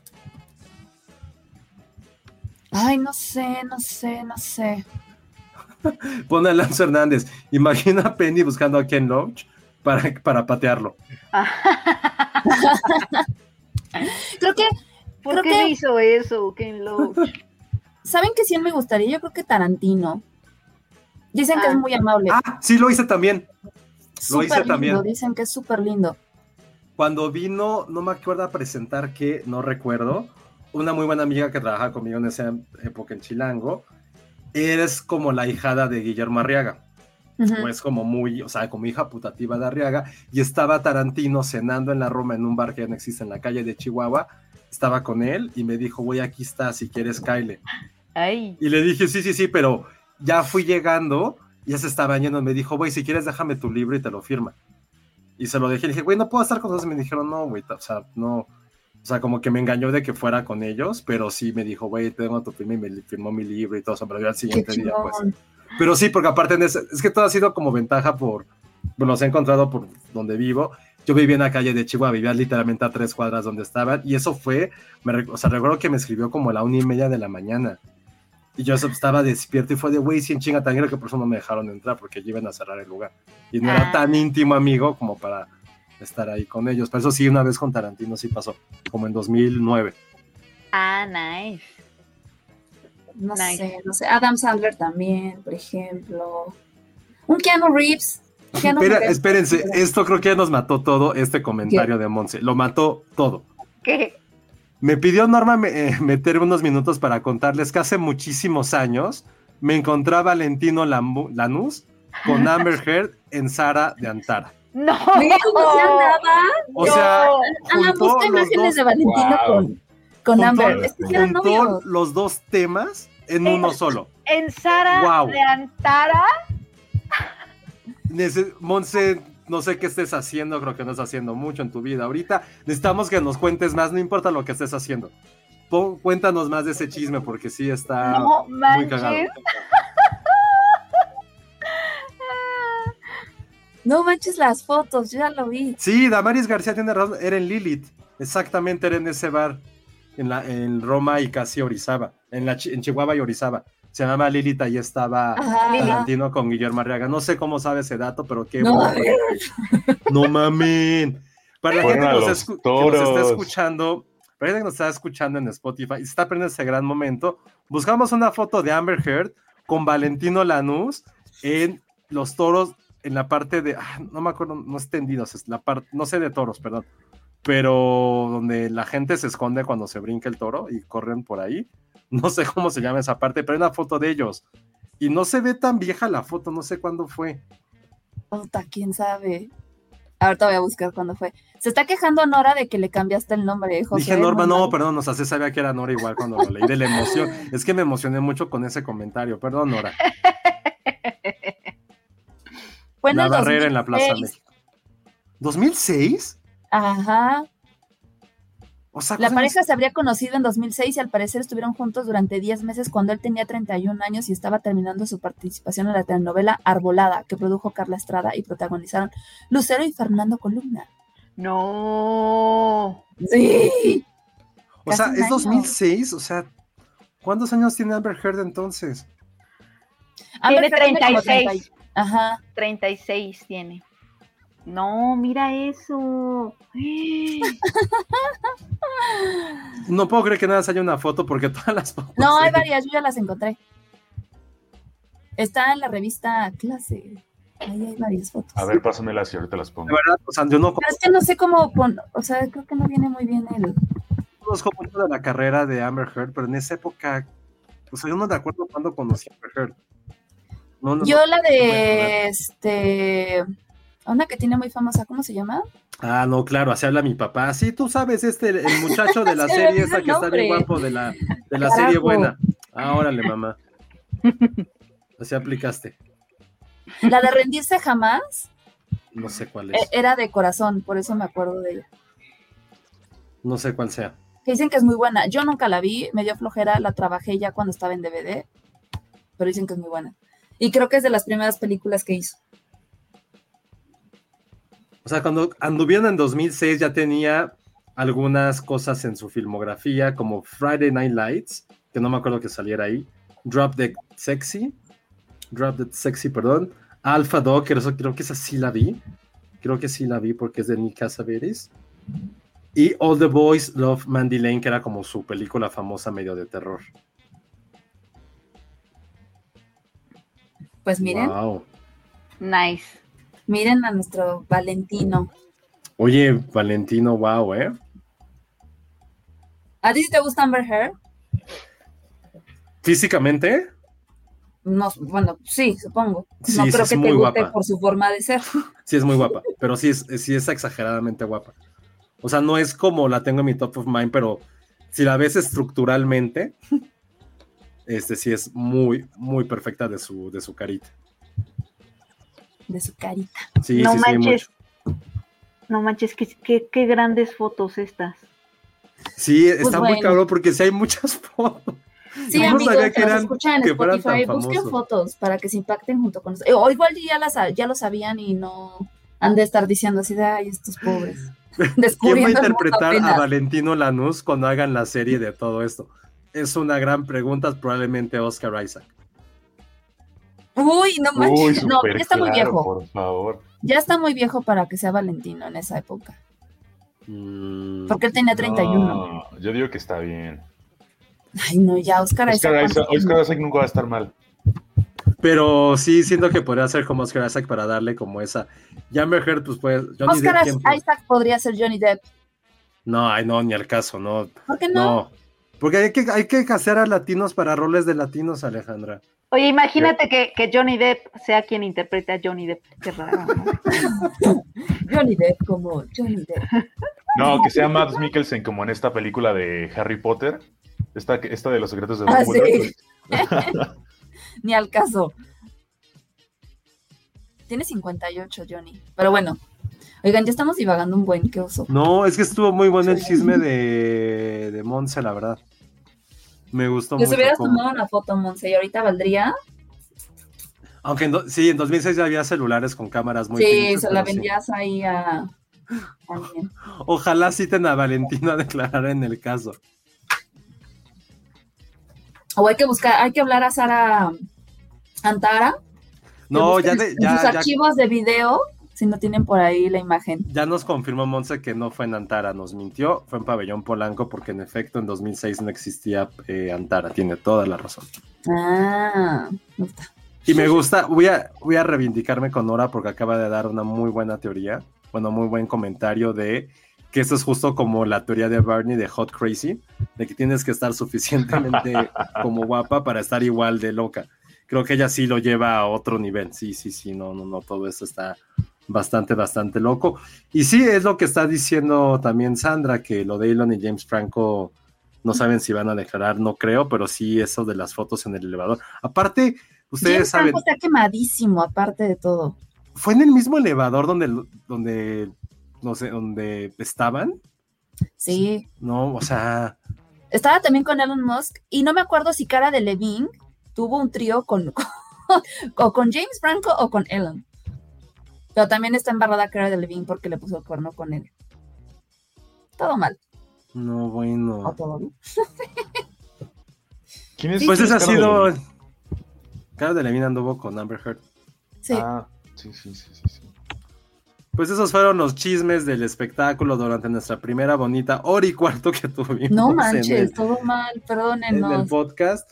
No sé si quieren que hablemos de algo que hayamos visto, si quieren que sigamos con esto. Creo que se nos da para otras cuatro horas, pero no, ya hablemos de series, películas o algo interesante que hayamos visto. Como, como siempre lo hemos dicho, como en estas épocas, eh, marzo o abril siempre son como un poco los meses más perdidos de la cartelera junto con agosto, porque pues ya pasaron la primera mitad, los primeros meses que ya saben que todo es como de super Óscares, no estamos en el verano per se, entonces como que todas las películas eh, como medio independientes, chiquitas, que qué bueno que existan, eh, son las que se estrenan en, este, en estos días. Eh, pues no tenemos como la cartelera tan vistosa de otras semanas, pero el estreno fuerte de esta semana es Red Rocket, una película que estuvo en el Festival de Cine de Los Cabos y que Alan vio. Entonces, Alan, tienes dos minutos para hablar de esa película y por qué te gustó y por qué la gente tiene que ir a ver, porque nadie más de nosotros tuvo chance de... Yo, yo ¿De sí vi los primeros 15, 20 minutos. Ah, claro, es como decir, yo solamente vi la primera declaración de alguien del juicio. No, no, no, pues pero, pero sí me gustaría escuchar tu opinión, Alan, porque antes de a que ver. empieces, tuve un problema con esa película. No conecté, se me antojaba muchísimo, había escuchado críticas increíbles, no conecté. O sea, me empezó a aburrir y a hartar, pero no sé si era un mal día. o, o es de esas que tienes que esperar y aguantar hasta que empieza lo jugoso. Ah, cre- creo que me pasó exactamente igual que a ti. La fui a ver con un amigo, este, porque tu- estábamos, o sea, le dije como, hey, vamos a verla. Bueno, básicamente Red Rocket habla acerca de un sujeto, una ex estrella porno que después de muchos años y llega, llega a su natal Texas, am, todo fracasado porque ya se quedó sin trabajo. Y entonces llega con su ex esposa. eh, esto pasa durante las elecciones de Estados Unidos. Entonces, de pronto como que por ahí hay, flash- algunas intervenciones de Trump y sus, este, y sus speeches, ¿no? Entonces, esta película básicamente habla acerca de este sujeto, cómo es que él intenta eh, dejar de ser un bueno para nada y en una de esas se encuentra, en, un- en- en ese pueblito de, Te- de Texas, se encuentra a una chica de 17 años que se llama Strawberry, eh, una chica pelirroja, muy guapa y lo que quieras. Entonces, lo que pasa con, est- con- este señor es que de pronto él se le empieza a querer ligar, pero como que está muy raro y supongo que eso es un poco lo que te pasó a ti porque eh, yo, y, y me pasó mucho justo porque en- al lado de mí había una pareja y como que por ahí mencionaron que dijeron como, es que esto me está recordando mucho a Lolita. Y sí, pero como... Ah. Pero como de la forma problemática de lo que es Lolita, porque tenemos, o sea, esta, esta parte de que el personaje de Lolita está como sexualizado cuando, cuando no debía ser así el personaje. Y creo que eso es un poco lo que pasa con este, eh, con esta niña de 17 años, que justamente este sujeto la quiere, eh, o sea, ve en ella, más allá de querérsela ligar, ve en ella la oportunidad de poder regresar a la industria del porno, utilizándola a ella para poder, para, para hacer como el impulso, ¿no? Él dice como de, no, es que eh, ella tiene mucho potencial y hay que, eh, solo tiene, y, yo, y yo tengo mucha experiencia en esto del porno, entonces creo que la puedo instruir muy bien para que juntos podamos eh, despegar juntos, ¿no? Pero justamente lo que, como que el subtexto de esta película viene un poco de la mano de lo de Trump, porque finalmente él, sa- pasan como cosas muy específicas de sus, eh, de sus eh, discursos de campaña, porque hay cosas que se ven como que están, o sea, como que muy manipuladoras de lo que él decía y muy oportunistas. Y como que eso lo empiezan a redondear justamente con el personaje porque de pronto sí empieza a tener como actitudes de que empieza a manipular primero a esta chica de 17 años y por otro lado a su ex esposa con la que está viviendo, que también eh, en su momento ambos, eh, ambos hicieron películas porno juntos. Ella despegó, lo traicionó y luego eh, por eso él quedó donde está. Entonces como que justo bien, ve a esta chica de 17 años eh, en su, oportun- su oportunidad para poder volver a la industria porno y volver a ser eh, pues un hit en la industria, ¿no? Entonces creo que sí, también, me- o sea, sigo sin entender por qué me causó problemas. Digo, creo que esto es lo más evidente, pero no entiendo por qué me causa eh, un problema. No sé cómo, qué fue lo que tú viste en esa película. Bueno, los 15 Pues- minutos que viste. Yo justamente llegué a la parte donde llega con una de las vecinas y su hija que tiene, que creo que dice que tiene como un trastorno y le da droga de la mano. Este, ah, sí, también eso. y corté. O sea, como que dije, a ver, no, no estoy conectando, no está pasando nada. O sea, creo que también es parte de la historia de, ay, el típico dude, bueno, para nada, que regresa por conveniencia a vivir con la ex, nada más porque pues, no tiene dónde caer. Y como que dije, no siento que esté llegando a ningún lado. O sea, no, llegó un punto que dije, "Mm, llevo 20 minutos, no ha pasado nada, no, no. Y fíjate que creo que el problema también recae desde el tráiler. Lo estaba viendo en una junta en la oficina y dije, ay, a ver, esa película le traía ganas porque ya había escuchado de ella, este, es de A24, tiene súper buena crítica, entonces nos pusieron el trailer y fue así de, ay no, no me llamo, o sea, o es muy mal trailer o qué onda, pero dije, bueno, voy a ver la película. Corté A, me puse a ver la película y dije, no, nada más no, no pude. Siento que, siento que es como una película Seinfeld, porque realmente no pasa nada. Y fuera de esto que les digo de, del, tr- de- del trasfondo de Trump y de esto de la manipulación y todo eso, como que tampoco encontré otra cosa que me llamara la atención de la película. Vamos, visualmente sí es muy bonita la película. Me, me re- me remitió mucho a Florida Project también. De hecho, por ahí Sí, a mí también, comentó. también todo ese tipo de fotografía, la paleta de colores sí es muy Florida Project, totalmente. Pero fuera de eso, realmente, o sea, como decía Josué, o sea, razones para verla, realmente no sé cuál sea una buena razón para verla. No, no es una carta de amor al porno, claramente. Ay, no, ya, por fin. Pero. Perdón, mis perros están peleando. Pero realmente, o sea, como que no me. A lo mejor, o sea, vamos, a lo mejor es como muy mi opinión, pero no me pareció como una película así que tú digas eh, trascendental. De hecho, también me llamó la atención que estuvo en, en el Festival de Cannes de ¿qué, 20 2020 o una cosa así. Ajá. Entonces, no sé cómo. Vamos viendo, por ejemplo, las películas que van a competir este año, que sí me parecen mucho más llamativas. Como que esa no me. No me. No fue lo que yo esperaba. Y justamente el tráiler me la vendió de otra forma. Yo pensé que iba a ser una comedia mucho más llevadera, como las que suelen hacer en A24, pero como Es que justamente en el trailer de repente se ve por ahí como unos destellos de comedia que dices, ah, mira, y, y como la premisa es, hay un actor porno que pues está fracasado y tal, dices, bueno, a ver, a lo mejor aquí va a pasar algo interesante. O creí que va a haber en algún punto unas, algún crecimiento por parte del personaje, pero no lo sentí, digo, también.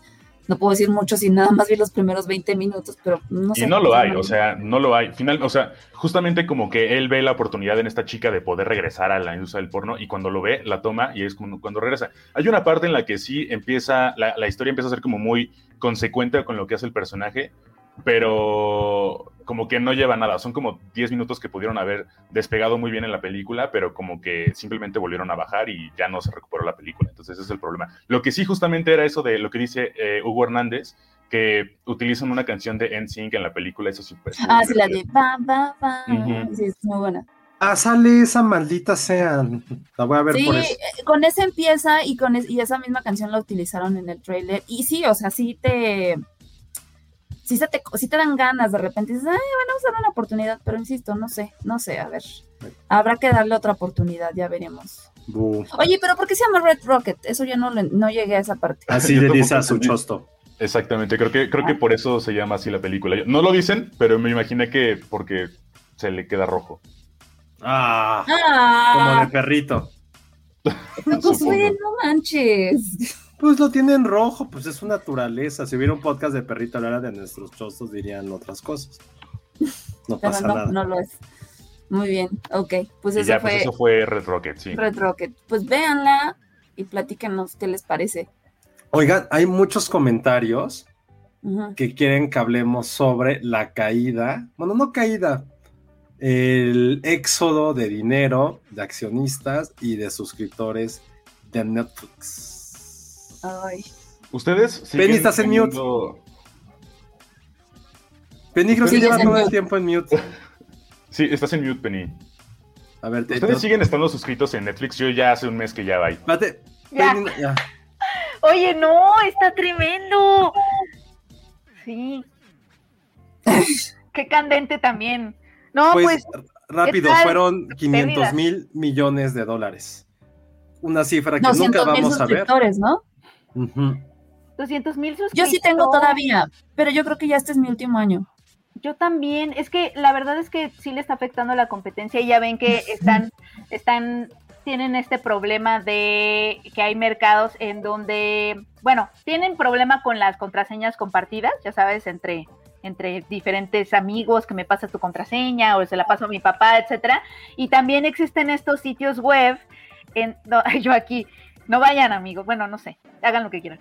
Este, este, existen estos sitios web en donde te venden eh, contraseñas, así como por un dólar, etcétera, etcétera, este, así, temporalmente, ¿no? Y la compartes con otros, otras 50 personas, ¿no? Pero Eso no Ah, sí, sabía que existía. sí, Sí, existen esos sí sitios y por eso, ne- y, y- y le están provocando también muchas pérdidas a Netflix. Entonces, lo que Netflix anunció en ciertos países de Latinoamérica y por eso en Chile, hace poco estuvo el hashtag, este, adiós Netflix o bye Netflix, algo así, porque anunciaron que ya iban a empezar a cobrar, o sea, si por ejemplo tú compartías la contraseña con alguien que no estaba en tu casa, le iba a aparecer un mensaje a esa persona como para invitarlo a pagar, ¿no? Entonces la, entonces la gente estaba como muy enojada. Y de hecho yo no sé cómo, cómo, cómo resolverían eso. Si, por ejemplo, si yo tengo mi cuenta y, la, y quiero ver Netflix, viajo y quiero ver En, Netflix. en otro o- lado, justo también yo misma. que no, no voy a poder. O sea, como que no sé muy bien qué medidas van a tomar, pero al parecer Netflix anunció que ya iba a tomar medidas. Porque eso de compartir la contraseña es un problema que ya, con el que ya, o sea, un problema entre comillas, de, de, de hace tiempo, porque nada más que no lo veían como problema, porque continuaban creciendo en suscriptores, la verdad es que no, no, no se metía como con el aumento de suscriptores, e incluso lo veían como algo bueno, o sea, salió como que en 2016 Red Hastings había dicho que, que, que no lo veía tanto como un problema, que incluso les beneficiaba, porque así, este, si, si tú le compartías la, la contraseña a tu amigo, quizá a tu amigo le gustaba y ya se quedaba como con el servicio, que les estaba sirviendo un poco para eso, ¿no? Que sí había gente que se quedaba enganchada con el servicio a partir de que pues lo, le, le prestabas tu contraseña. Pero ahorita ya no, ahorita obviamente como ya hay pérdida, entonces ya no les encantó, ¿no? Ya cambió la actitud. Eso es lo que sucede siempre en las corporaciones, cuando empieza Claro. a haber pérdida, cambian las actitudes buena ondita y ya este anunciaron que iban a tomar medidas. Eh, no sé qué medidas sean, pero es como la primera pérdida que tienen como en 10 años, ¿no? Algo Sí, también. Creo que, creo que justamente, y esto lo platicábamos porque en la oficina, este, digo, no lo sé. eh, esto también deriva mucho porque, uno, primero es la plataforma más cara, ¿no? Dos, empiezan este tipo de medidas y dices, puta, o sea, es la más cara y mira, me sale más barato Apple TV o Prime porque tengo aparte estos beneficios o HBO Max. Porque aparte, recordemos que pues con todo el auge de las plataformas nuevas que fueron saliendo, Netflix empezó a perder contenido y tuvo que crear el suyo, pero no sé ustedes, y eso lo planteaban en la oficina, fue como de, no, no sienten que se dedicó más en la cantidad y no en la calidad, en Claro. meter como a Betty la Fea este, en, en- en la plataforma y por eso siempre está eso llega un punto en tú como usuario que dices, ay no, ya qué hueva. Aunque Betty la fea No baja, es que no baja, es, pero... es, es- es de calidad, es calidad. Sí, no, pero, o sea, lo que voy es que nada más está eso fijo. Y ahorita digo, la sí, verdad es man. que yo no, no es porque, digo, a mí me encanta Netflix y demás, pero yo lo estoy pensando más en el sentido de es que no lo uso. Pero, por ejemplo, Betty la Fea, no eh, no sé qué derechos pudiera tener después. O sea, Mm, No sé, porque acuérdate que no es sé. producto mexa. No, no es producto ni siquiera mexicano, pero no sé si a lo mejor, no sé quién la produce Penny, no sé si Caracol o una madre así, o Ay, no decir recuerdo. un nombre, pero probablemente a lo mejor las primeras licencias las tuvo Televisa, no sé si con VIX implique que eso se la, va se la puede llevar. Digo, es algo que no sabemos, eh, tenemos que estar trabajando directamente en la compra de contenido de Netflix para tener esos datos.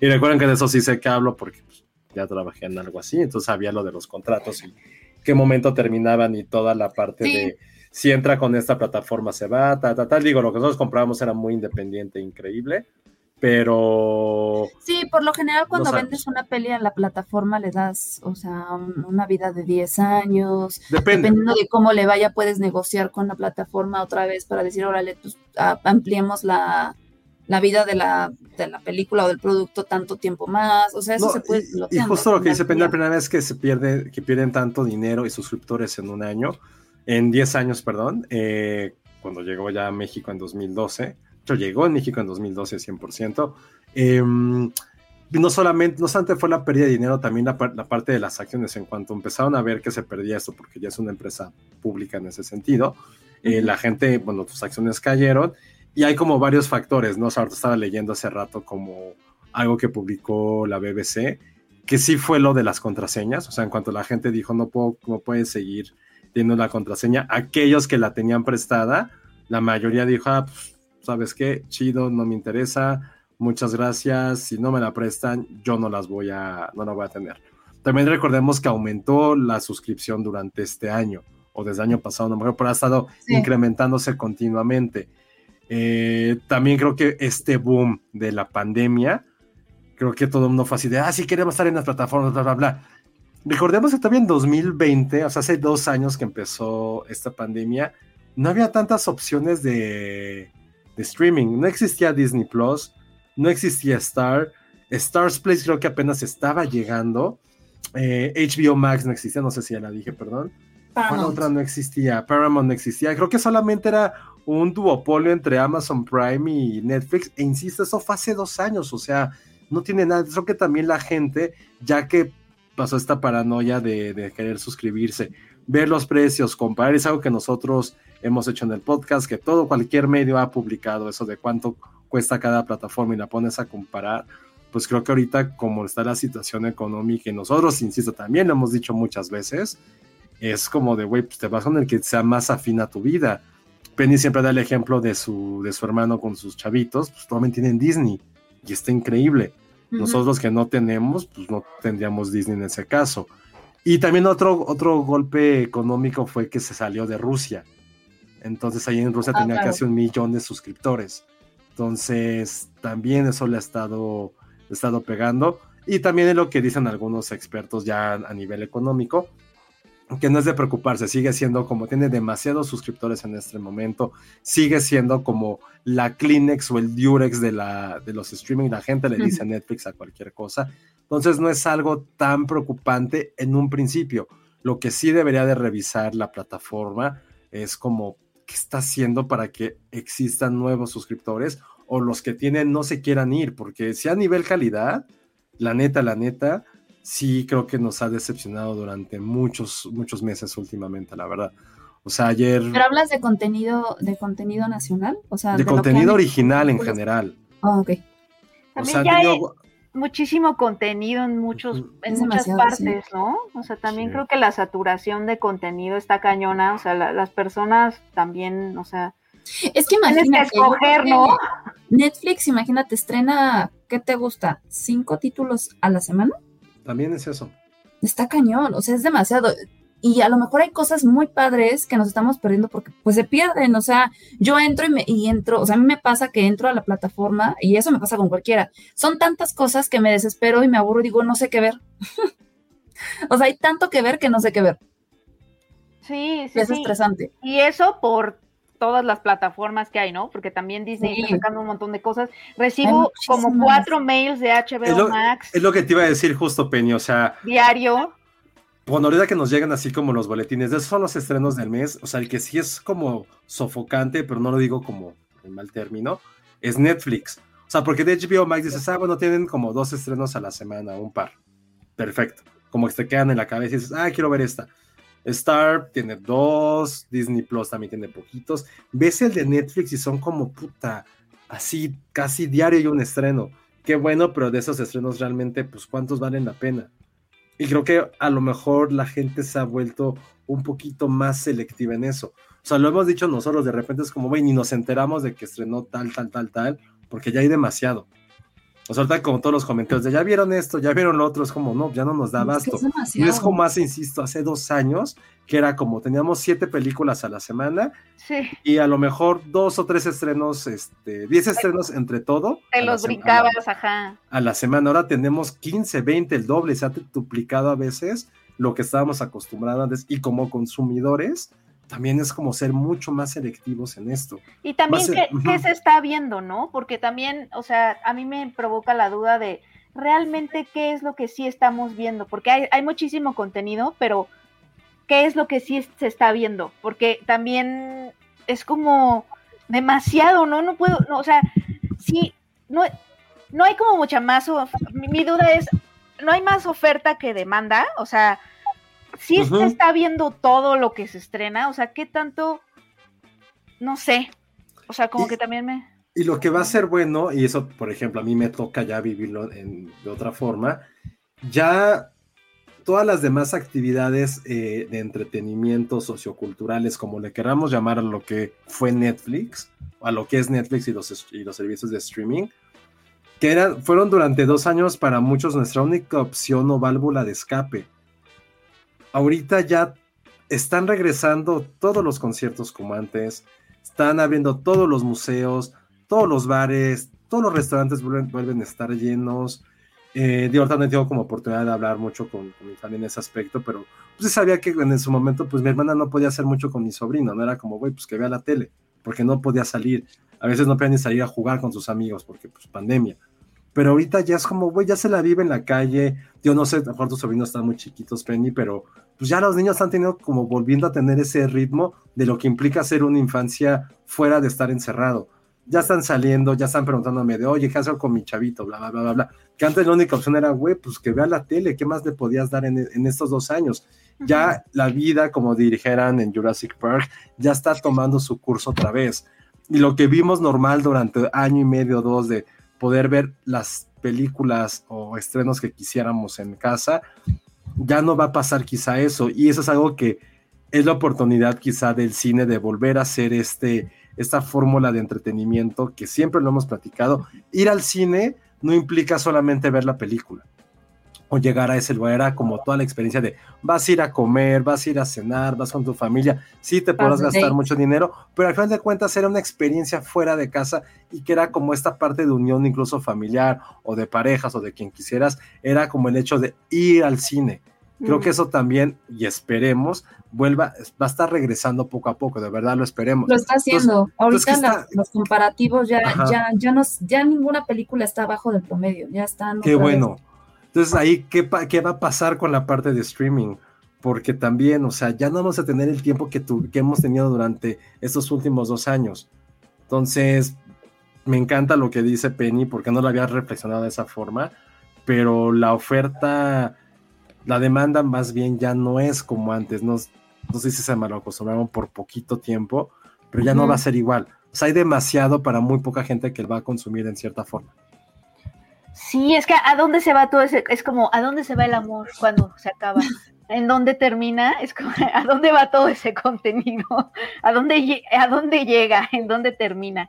Sí, pero es que sí, también creo que eh, uno de los principales problemas es justamente la economía, o sea, hay gente que, o sea, que quiere, obviamente te gustaría consumir o, eres fan de alguna cosita en cada plataforma y estar pagando cada una, dices, pues está cabrón, ¿no? Entonces tu opción era compartir justamente contraseñas y ahora que te pongan eso, dices, pues, bye, prescindo de eso, o sea, al final sí, creo que se nos olvida, o sea, por ejemplo, ahí, no me acuerdo, Hugo creo que es el que, el que ha puesto más, Hugo Hernández, como de que, ay, se les olvida que ahí vieron películas, o sea, vieron Roma y todo, y, y es cierto, pero mucha gente también las vio piratas y la piratería pues también ahorita está ganando un terreno muy, muy cabrón, de que apenas si se va a estrenar y ya la tienen ellos primero. O sea, creo que ahorita es una competencia por bien quién, quién, quién sale primero, dónde la ves más fácil. O sea, ya no es tanto la experiencia. Oye, ahorita que, que lo dice Sale, o sea, ¿qué es lo que más se, se piratean? ¿Las películas o las series? Las, series, yo creo. Las dos, ¿no? Josué, te lo No juro. sé. Las dos. O sea, a mí me llegaba a pasar que de repente todavía no salía aquí en el oficial y ya estaba pirateada. ¿Se acuerdan Sí. que así empezó Game of Thrones? Que si a veces había filtrado el capítulo y todavía estabas ahí esperando a que saliera, ¿no? Este, o sea, sí pasa con muchas series que de repente dices, bueno, pues aquí en la plataforma que yo estoy pagando se estrena a las 10 de la noche y en internet ya está. O Ya sea, Oye, pero, pero eso es interesante también, Ale, porque hay que recordar que cuando pasaba ese- eso con Game of Thrones, no era una plataforma de streaming donde la pasaban, tenías que tener cable. O sea, había como muchas restricciones para ver Game Sí. of Thrones. Era tener cable, tener HBO, tener, bueno, primero tener una tele. Eso es importante. la segunda, tener HBO. Bueno, la segunda era tener cable. Y la tercera era tener HBO. O sea, había como tres barreras para eso. Ahorita prácticamente creo que ya no existen las barreras para poder ver la cosa que tú quieres es que la contratas el servicio de streaming. No, no, pero creo que eso, y eso siempre lo decía HBO, no sé cuál sería su forma de pensar. Ahorita era como, güey, no hay pedo que nos pirateen. O sea, esta serie Pues es implica algo mucho más. controlar. Aparte, a mí me ha pasado que en cosas, películas, por ejemplo, mías, que yo las veo con marca de agua, de repente es con internet y ya están subtituladas a color. Y dices, güey, ni yo, que soy la A color. distribuidora, lo tengo. ¿Qué onda, no? En Es- Telegram. es- es- está, está cañón.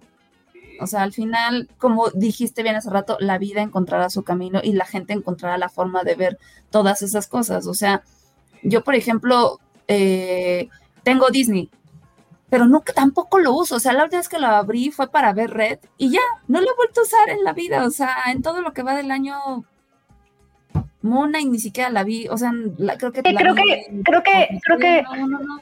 Ve, claro, Luis Tello. Iba a decir otra cosa, pero quiero aplaudir lo que dice Luis Tello.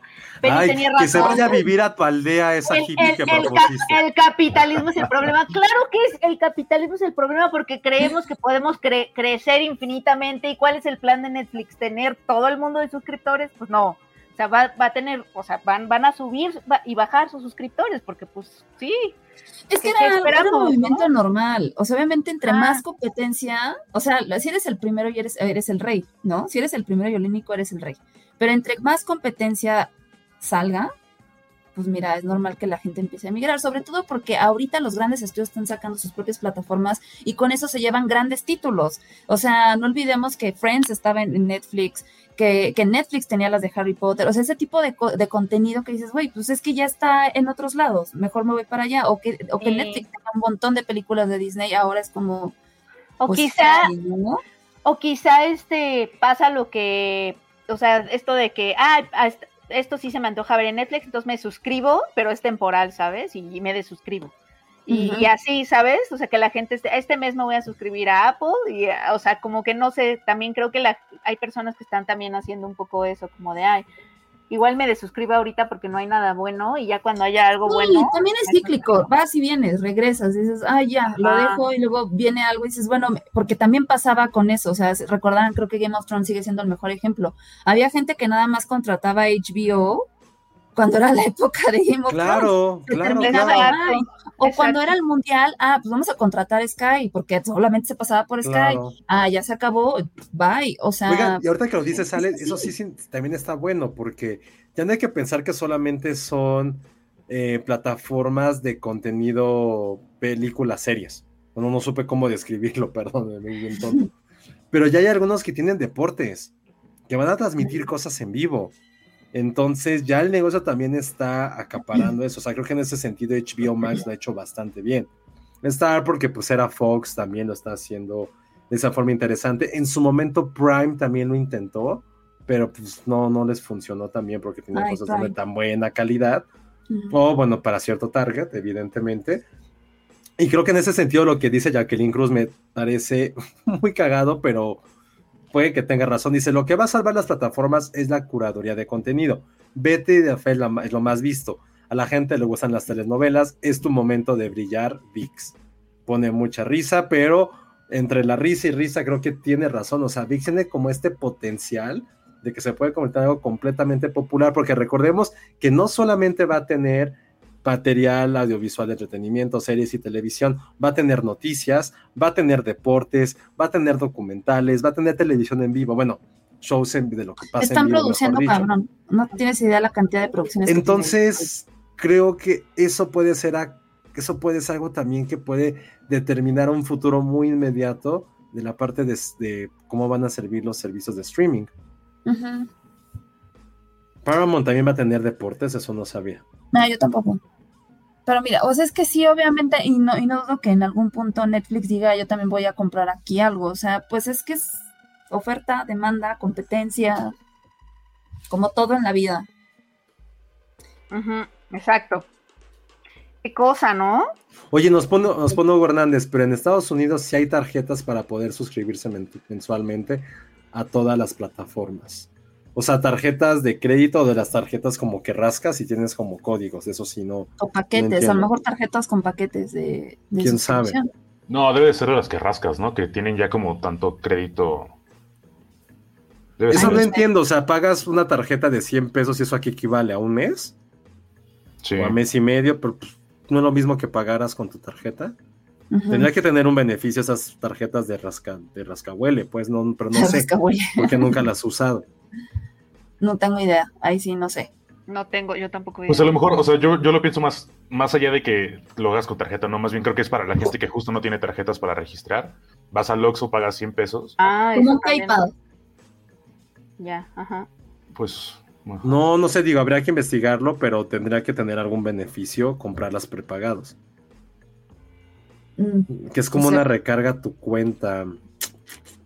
Pues bueno, habrá que ver, pero sí, yo creo que sí está interesante seguir y analizar qué es el qué, qué contenido nos están dando las plataformas, sobre todo el nacional. O sea, a mí sí me da mucha curiosidad el, el ver que, que justo no sé si ustedes sienten que el contenido como que se parece todo el contenido mexicano. No sé, como que hay una fórmula ahí, pero como que quieren hacer algo diferente, pero como que no, no sé. Maldito Paramount, te odio. Paramount va a tener la Liga Premier en México. Shit. No sabía eso. Muy bien, ¿no? yo, Qué bueno. yo, yo puedo hacer que nos den Paramount Plus, amigos. Vámonos. Ah. Ay. Lo voy a Ah, mira, ya entendí lo de Hugo Hernández. Ya entendí, o sea, justo lo que decían, o sea, cuando pagas con Ah. tarjeta te dicen, no, pues estás suscrito tres, seis meses, nueve meses, un año infinito. Cuando pagas con las de prepago, es como tenías un celular, cuando no tenías el plan, sino que lo ibas recargando poco a poco, es lo mismo, o sea, si te puedes, si un mes decides ya no comprarla, pues ya no tienes ese servicio y está increíble.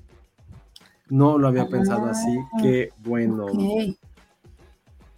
Pues está Si no- bueno. No, lo pagas al mes con el mes, sino simplemente paga lo que quieres ver. Si nada más quieres ver Stranger Things, solo vas a ver Stranger Things. Y no te tienes que chutar todas sus series coreanas, que es como, güey, ya basta. Yo he intentado ver como Mm. dos o tres y digo que estoy viendo. No entiendo por qué esto está Porque no pegando. eres el target. O quién sabe. No sé, o sea, es que a ver, yo a mí me gusta estar abierta a todo y digo, pues es que si esto está jalando, quiero ver de qué va. Porque sí me he topado con películas eh, asiáticas, no diré coreanas solamente, que han estado interesantes, pero justo me he metido a ver como dos que tres de lo que, de lo que trae Netflix, que trae muchísimo contenido asiático, y no más no. Mm.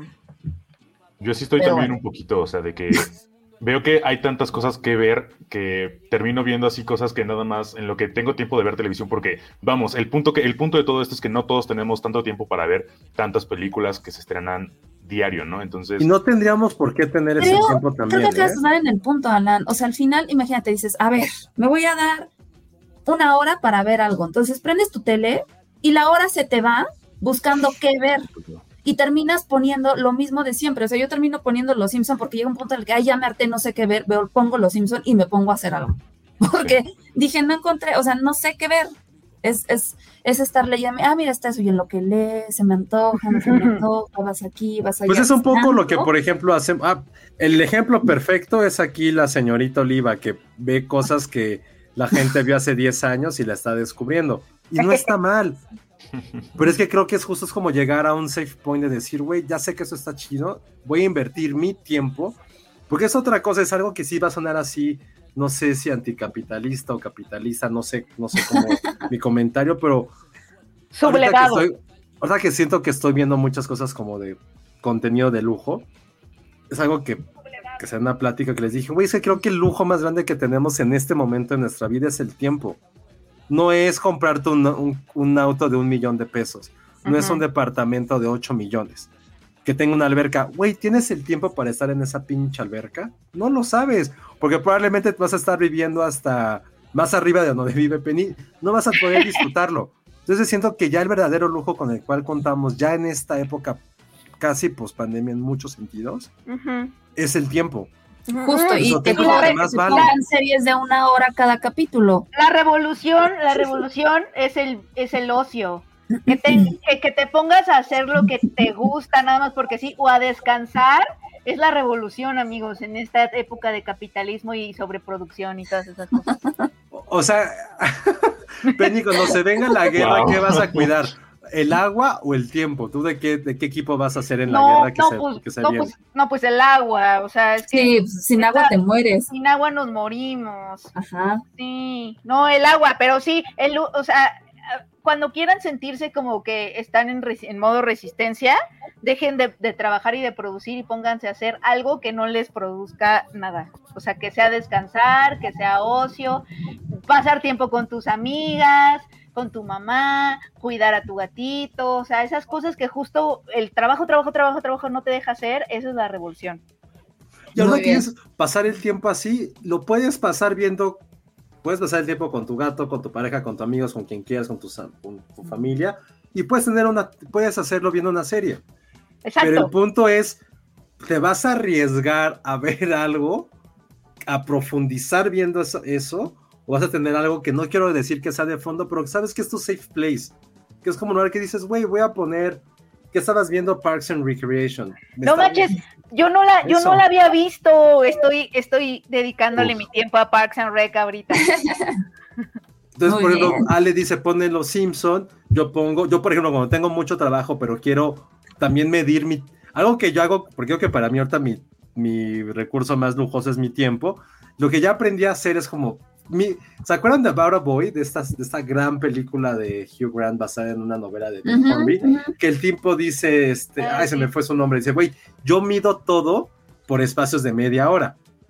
Eso es como yo mido mi tiempo. Yo soy igual que ese güey, de repente digo, güey, si pongo cuatro capítulos de Los Simpsons o How I Met, que es mi lugar seguro y feliz, implica dos horas, lo cual implica, bueno, perdón, 20 minutos. Entonces, este, si pongo tres es una hora, si pongo seis son dos horas. Si veo seis capítulos son dos horas, voy a trabajar esas dos horas de esto de fondo y ya después me pongo a hacer otra cosa. Pero sé que es mi lugar seguro y lugar que amo. Entonces creo que también eso es muy fundamental en la hora en que la gente va a seguir eligiendo ver qué contenidos quiere. Porque ojo, creo que cuando hay una película mala, que hay muchas películas malas, pero las ves en el cine, la experiencia es distinta porque estás comiendo, ya saliste de tu casa, no te vas a parar en ese momento y salirte del cine, a menos que sea una verdadera porquería, pero ya invertiste tu tiempo en decir, güey, ya me vine a pasar, la voy a pasar bien. Cosa que a lo mejor estando en casa no puedes hacer eso. O si lo haces es como, güey, vas a seguir scrollando, scrollando, scrollando. Y la ida al cine ya implicó una preparación, una agenda, algo que te invierte también otro tipo de dinero. Entonces, por eso creo que tengo fe a que el cine, no sé si ahorita en dos años, cinco, regrese y sea como ese lugar primordial del entretenimiento del ser humano o de cierto Ay, lo que tipo de fue personas. antes todavía falta. Lo que Sí. antes. Unos años, de verdad. Me gusta la palabra primordial. Es bonita, es bonita. pues sí, es- Penny, creo que te están preguntando que dónde estás viendo Park and- Parks and Rec. Porque Eh, ya la ah. quitaron de Prime. Ah, estaba, la estaba viendo en Prime y de pronto me la quitaron y ahora estoy eh, viéndola en DVD, ¿en dónde? por ¿cierto? En DVD. No, no es cierto. Ah, Estoy guiño, mintiendo, guiño. ¿ven? ¿Qué es eso? La, la estoy viendo en DVD. para lo que Wow. no se están viendo, Penny está guiñando el ojo. Guiño, guiño, DVD. Guiño, ¿Para qué guiño. lo quitan? Pero creo que volviendo al punto es, veremos qué hace Netflix. Veremos qué pasa con todas las demás. Lo que sí noto mucho, y la verdad que bueno, porque le, echamos mucha mierda la semana pasada. Te lo perdiste, Penny, te perdiste ese capítulo que vimos las peores series de, de México. Pero, pero siento que la gente le da mucho cariño y qué bueno a HBO Max. O sea, todos los comentarios que ha habido en el, en el chat es como, güey, HBO Max, pues sí nos puede traer mierdas como ninis, mucha, mucha, mucha mierda como ninis, pero al mismo tiempo está, ¿cuál fue la que recomendó? Elsa Minx. Pero al mismo tiempo está Winning Time, que se los digo, si no han visto Winning Times, están desperdiciando su vida. Es una serie increíble y la van a pasar enormemente. Se los, se los juro. Si hay alguien que no le guste, se lo juro que les doy mi mano izquierda y con esa me bofetean como Will Smith. Pero no va a pasar porque es una serie increíble, increíble. O sea, sí está siendo como de mis favoritas de esos dos años de cierro. Entonces, está bueno, creo que también la gente ha platicado sobre Apple TV Plus, creo que también tiene muy buen contenido. Y de Paramount parece que viene, viene fuerte, qué bueno. Y de lo que, otra recomendación, vean esta serie que se llama Roar, R-O-A-R, que está en Apple TV. Es una recopilación, es una, una antología de series de media hora enfocadas a diferentes sensaciones que viven las mujeres. Es evidentemente dirigida, protagonizada y escrita por mujeres. Vi tres capítulos ayer y fue wow, me, me, encantaron, no se los quiero, no les quiero contar de qué va, pero si hay uno que, que sí me puso mi piel muy chinita. Los quiero decir que es, es el segundo capítulo que sale Nicole Kidman. Es una mujer que come, que come fotografías, come fotos, pero ah. algo pasa cuando come fotos.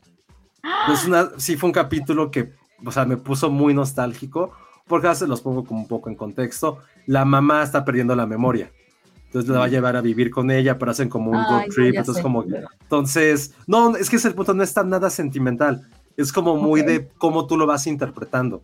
Y lo que me gusta de esos capítulos que viste que acaban de una forma así de, de super golpe, es como que, ¿qué, qué pedo? Pero está padre porque sí es como, retrata mucho como esta sensación que a lo mejor desde, la forma, desde el punto de vista de hombres provocamos en las mujeres, como el olvido, like, o sea, ignorarlas, ponerlas como un cero a la izquierda, usarlas como trofeo, eh, muchas cosas. Hay un capítulo que se ve interesante en una chica que, que asesinan y que ya tiene que descubrir quién, quién fue. Entonces se vuelve como detective, sale Alison Brie, pero está bien padre. No le están haciendo nada de ruido, otra cosa que también hace mucho Apple TV, pero también se las recomiendo, pero primero vean en serio Winning Time. No saben qué, qué gozadera es cada capítulo. No manches. Sí, yo la voy a, sí la voy a ver. sí, véanla, Ale y Penny, véanla, bueno, también, todos véanla. Sí, Pero se sí está padre la perspectiva mucho más femenina que lo que nosotros podamos interpretar. A mí me gustan esos tres capítulos, quisiera ver más. Y si están, tiene algunos... Está cañón. El cuarto ya no lo pude ver porque. Dicen que está muy cabrón el cuarto. A ver. Ah, maldita sea. Ay, amigos, no tengo tiempo para ver todo. Es que está Es que es el punto, volvemos, sí. volvemos, volvemos al punto. Ay, terrible. Esta que nos dice nuestra querida Jimena de Girl from Plainville es, es una serie que es de Hulu. Eh, según yo, corrígeme, Jimé, está basada en un asesinato real de un par de amigas que logran el crimen por algo de por social media, es algo así que entendí. Dicen que está muy buena, justo sale, sale Cara de Lavigne, pero creo que también lo que está pasando, y creo que eso también se me hace así algo como de two thumbs up, es que ya cada quien va a ver lo que realmente le interesa. O sea, yo, por ejemplo, que se los he dicho, no soy fan de los de estas películas o series de creamos esta empresa, vean cómo se va el carajo las voy a ignorar. Y creo que está bueno eso. Creo que también el contenido por nicho probablemente también sea como un una parte del futuro que te digan, güey, sé que te gusta este tipo de películas, este tipo de series, te las voy a estar recomendando, recomendando como en your face. Probablemente el algoritmo también nos va a ayudar a que pase eso. The Girl from Plainville, cara de Levin. Ah, es el no, es el fanning, perdón, es que lo pasé dije, ya nos dijo Jimena, sí es real, la chava incita a su novia a que se suicide con mensajes de texto. Ah, pero es el Fanning, no cara. Mm. Sí, me acuerdo que hubo es que fotos se de parece a cara mucho, la Ajá. chava. Se parece a cara de Levin muchísimo. Sí. La real. la ceja, Sí, ¿verdad? Entonces sí fue. Y luego le esta que nos aire. recomienda Adrián Yogues. En HBO hay una serie buenísima que se llama The Sex Life of College Girls. Es un coming of age escrito por Mindy Kaling, que sí es de las grandes, o sea, creo que es una súper escritora que sí se la han ninguneado un poquito, no, no sé por qué. No creo que tenga que ver porque es del, del origen de la India. Pero sí siento que nadie le hace caso y esa serie sí le tengo muchas ganas. Pero es lo mismo, es como tenerle ganas a las cosas, pero veamos. Ahí quedan. La- Pero ahí esas- Pero, intenciones. por ejemplo, a lo mejor esa a Penny no le va a interesar o a Alan, pero a mí que sí es como un género que a mí me llama mucho la atención, pues yo sí le voy a entrar. Entonces creo que también, creo que el algoritmo nos va a dominar nuestras vidas cuando no tengamos el suficiente sustento temporal y creo que probablemente eso también se dé como un capítulo de Black Mirror. Mete que ya toda tu vida sea predeterminada, porque Está sabes que te gusta, lo cual implica que no vas a poder conocer otra cosa. Otro no, está de Sí, huevo. no, pero ¿saben qué? Este, boicoteen el algoritmo. Sí, yo sí soy, vengo súper vengo súper ro- Tú sí vengo quieres súper- roja, pero yo sí para que Netflix no me conozca. Y esto no tiene sentido, lo sé, pero como me da coraje que conozca mis gustos, pongo cosas que nunca vería así tantito, como para que no sepa bien quién soy. Y, ve, y ya, y ya tu diferencia, yo, so- yo soy Wow. O sea, yo soy el yang de tu ying. Porque yo, por ejemplo, a mí sí me gusta que me diga beso. Yo cuando, tenía Netflix, ves que puedes poner diferentes cuentas. Yo tenía mi cuenta escondida donde veía pendejadas. Exacto. Iván, Oh, hace, sí. Iván hace lo mismo que tú.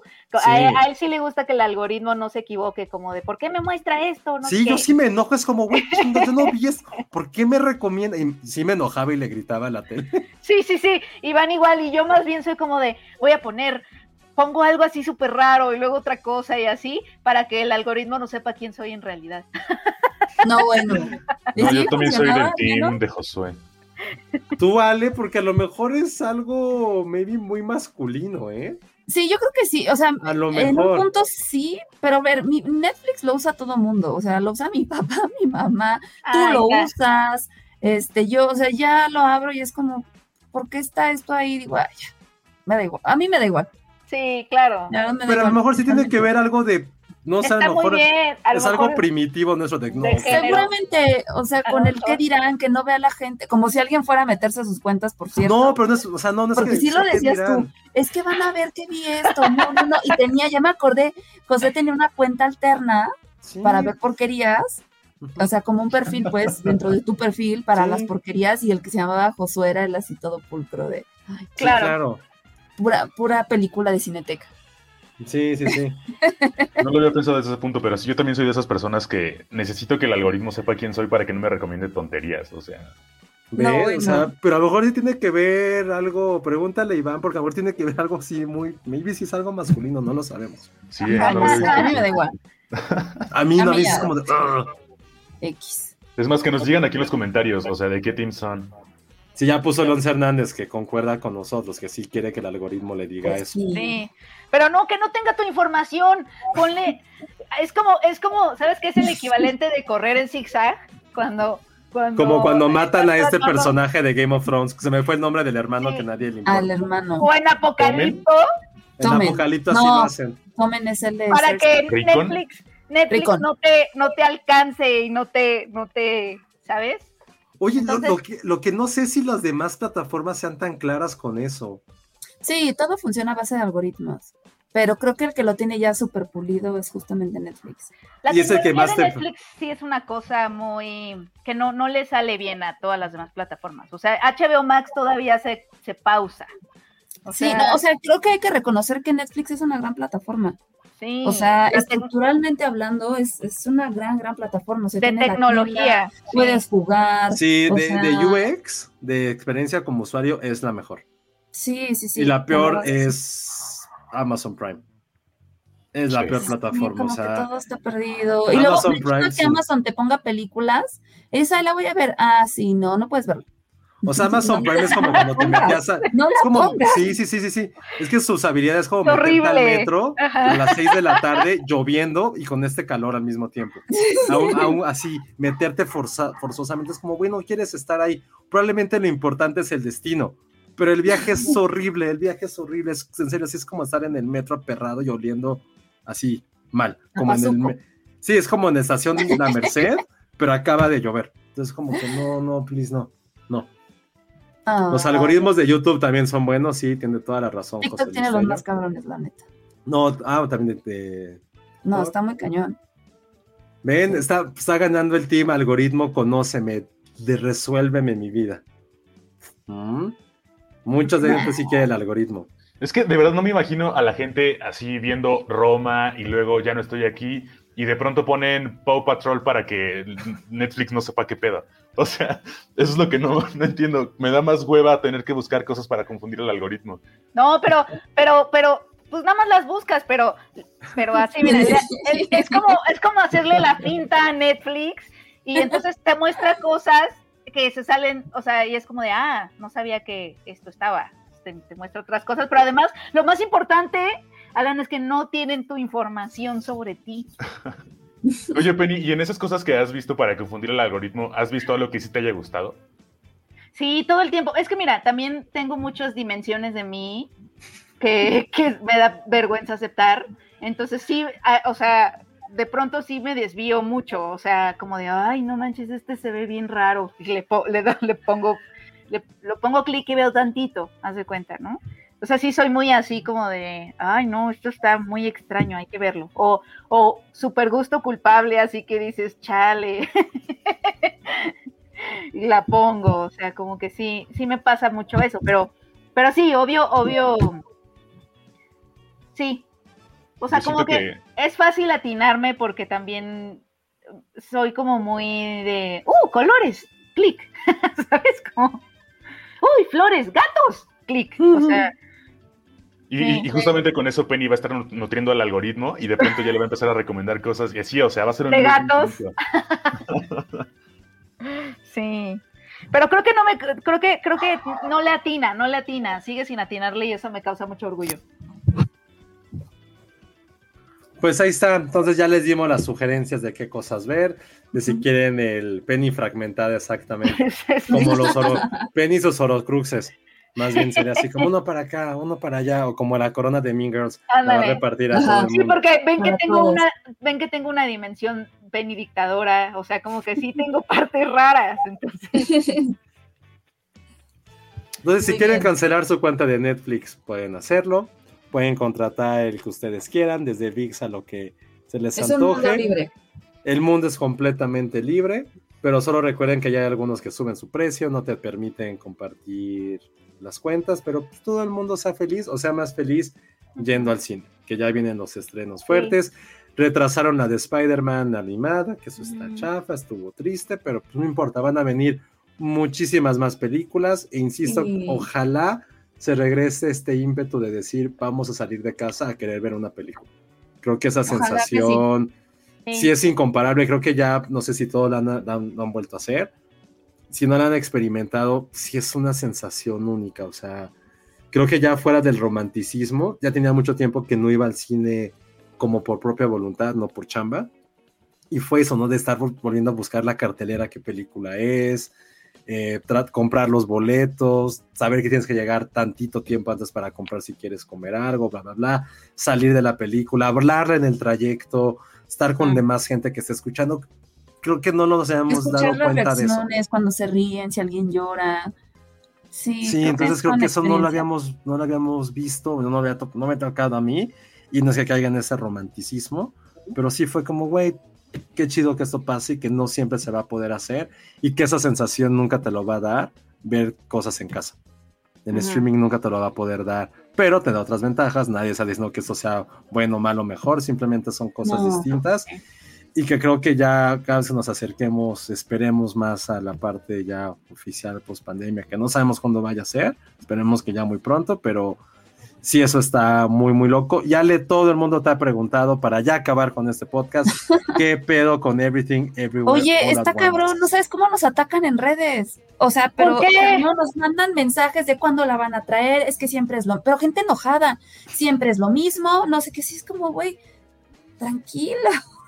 A ver, lo voy a ver. Estoy bien prendido con esa película, la neta. Están muy prendidos. ¿Pero por qué? ¿Por qué? Cuéntenme, yo creo que no sé nada de la película, perdón. No, y te invité, Penny. No, no, no, no, la voy a ver, sí voy a ir a verla, pero no Yo tampoco sé de qué va, Penny, no he querido saber. Pero, pero no, sé de qué va. Saberlo. No quieren saberlo. La verdad es que la película la estrenó a 24 eh, hace un par de semanas, si mal no recuerdo, pero la estrenó, la sacó súper chiquita, sutil. Fue un trancazo y le empezó a sacar más copias y más copias y más. Y ahorita la está rompiendo en taquilla, cabrón. La gente está muy emocionada. Eh, A24 nos ha compartido justamente como lo que dice la prensa, estudios de mercado que han hecho con la gente y la gente está es como, es que esta película es comparada, es el comparativo de la primera vez que vi Matrix en el cine. Cálmense. Hugo Hernández ya la vio en el Gringo. Y, y, sí, o sea, es, ha sido un boom y una locura porque la película habla de multiversos, o sea, es algo muy loco, es muy bizarro. Sí es una película compleja, pero la está rompiendo en todos lados. Entonces, de ahí a 24 está haciendo una campañota porque pareciera que no, pero es una, o sea, yo nunca había visto que le invertía tanto que dije, wow, o sea, está increíble todo lo que han invertido, todo lo que han hecho.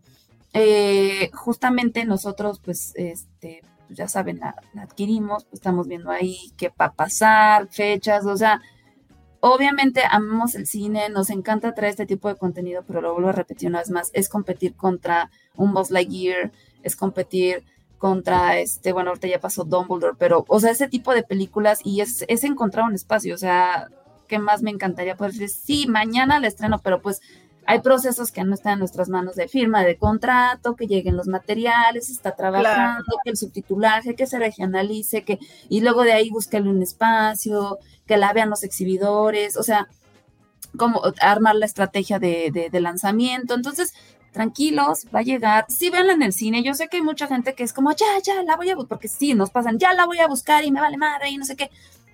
Están en su derecho. No, pero, te los digo, yo que ya la vi, para mí está en mi top de lo que he visto en el año. Y visualmente sí es una película que merece y vale la pena totalmente verla en pantalla grande en un cine. Porque sí es, o sea, la experiencia visual es increíble. Entonces, este, pues sí, o sea, no les puedo decir cuándo, no les puedo, no, no sé, la verdad, si les soy sincera, no lo sé. Este, exacto, como dice la tía Freddy, no son enchiladas. Esto lleva un proceso, hay que calentar la tortillita, poner a cocer el pollito, todas esas cosas que, requieren de, tiempo y preparación. Entonces, no coman ansias, va a llegar eh, y ya la verán. La verdad es que vale la pena, creo que vale la pena que la vean. Ya si les gusta o no, bueno, pues ya ahí es cuestión de cada quien. Es todo lo que puedo decir al respecto, chicos. No, pues ya dijiste mucho. Sí, pero sí es un boom. O sea, sí, busquen eh, la película tiene muchas referencias a otras películas, al cine en general. Este, sí, busquen todo lo que habla, se ha hablado de la película y es un trancazo. O sea, sí es un trancazo todo lo que se ha dicho al respecto. Ahí, por ejemplo, el algoritmo de Letterboxd igual me ayuda muchísimo porque a partir de eso sé qué películas están en tendencia y quiero ver. Y, por ejemplo, esta es una que sí, desde que la vi fue como de, ah, la madre, ya la quiero ver. sí. sí estoy súper prendido con esa película, la neta. Sí, desde hace un par de meses que me mandaron como un reel, sí dije, ¿qué es esto? Dije, yo sí quiero verla. Sí, sí, sí. La verdad es que sí se ve, ha tenido un buen, un buen, este, una buena aceptación. Y ha sido un buen No es broma lo que les decía de lo de Matrix. Neta, neta, sí, hay gente que está así de, no mames, es que me voló la cabeza, es que está increíble, este. Y luego salieron los Spider-Man a ver la película, y no mames, qué ah, increíble. Este, sí, sí, sí. O sea, se ha estado recomendando mucho es una película que ha crecido enormemente, o sea, no ha, no ha parado de crecer ni en taquilla, ni en, conversación, ni en crítica, o sea, la verdad es que le está yendo muy bien. Mm. Ay, qué chido. ya lo verán, amigos. Me encanta. Oigan, ¿y quieren de una vez recordar lo que va a pasar este fin de semana? Sí, sí, sí, para terminar ya no, pues tú, tu proyecto. No, no, ay, no puede quedar esto un testigo de que solo soy yo. Bueno, pues en el péndulo de San Ángel vamos a estar platicando acerca de una película que a mí se me antoja mucho. Se llama Comón Comón, no sé cómo le pusieron en español, ven acá, ven acá. siempre adelante.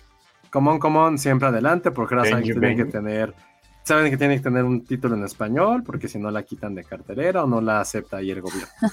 Pero es una película dirigida por Mike Mills, a quien otra vez recuerden por Beginners, que creo que sigue siendo una de mis películas favoritas de, de toda la vida. Si no la han visto, no sé ni dónde recomendárselas, porque creo que no está en ninguna, en una plataforma. Entonces, eh, es una película protagonizada por Joaquín Phoenix. Joaquín Phoenix. Eh, y que no podemos decir que es tal cual un coming of age, chale, pero sí un poquito una película muy independiente en ese sentido. Eh, buena música, eh, fotografía en blanco y negro. Y vamos a estar platicando de ella en el péndulo, todo el equipo Filmsteria, uh, para que bueno, la veremos, ya hablaremos más profundamente sobre ella, pero lo más importante es que nos vamos a poder ver, vamos a estar ahí, poder estar en la convivencia sin alcohol, porque el péndulo y porque va a ser temprano, va a ser a las 11 Ay, sí, de la oigan, es mañana. desayuno, no pedo. Si quieren llevar sus mimosas, pueden hacerlo.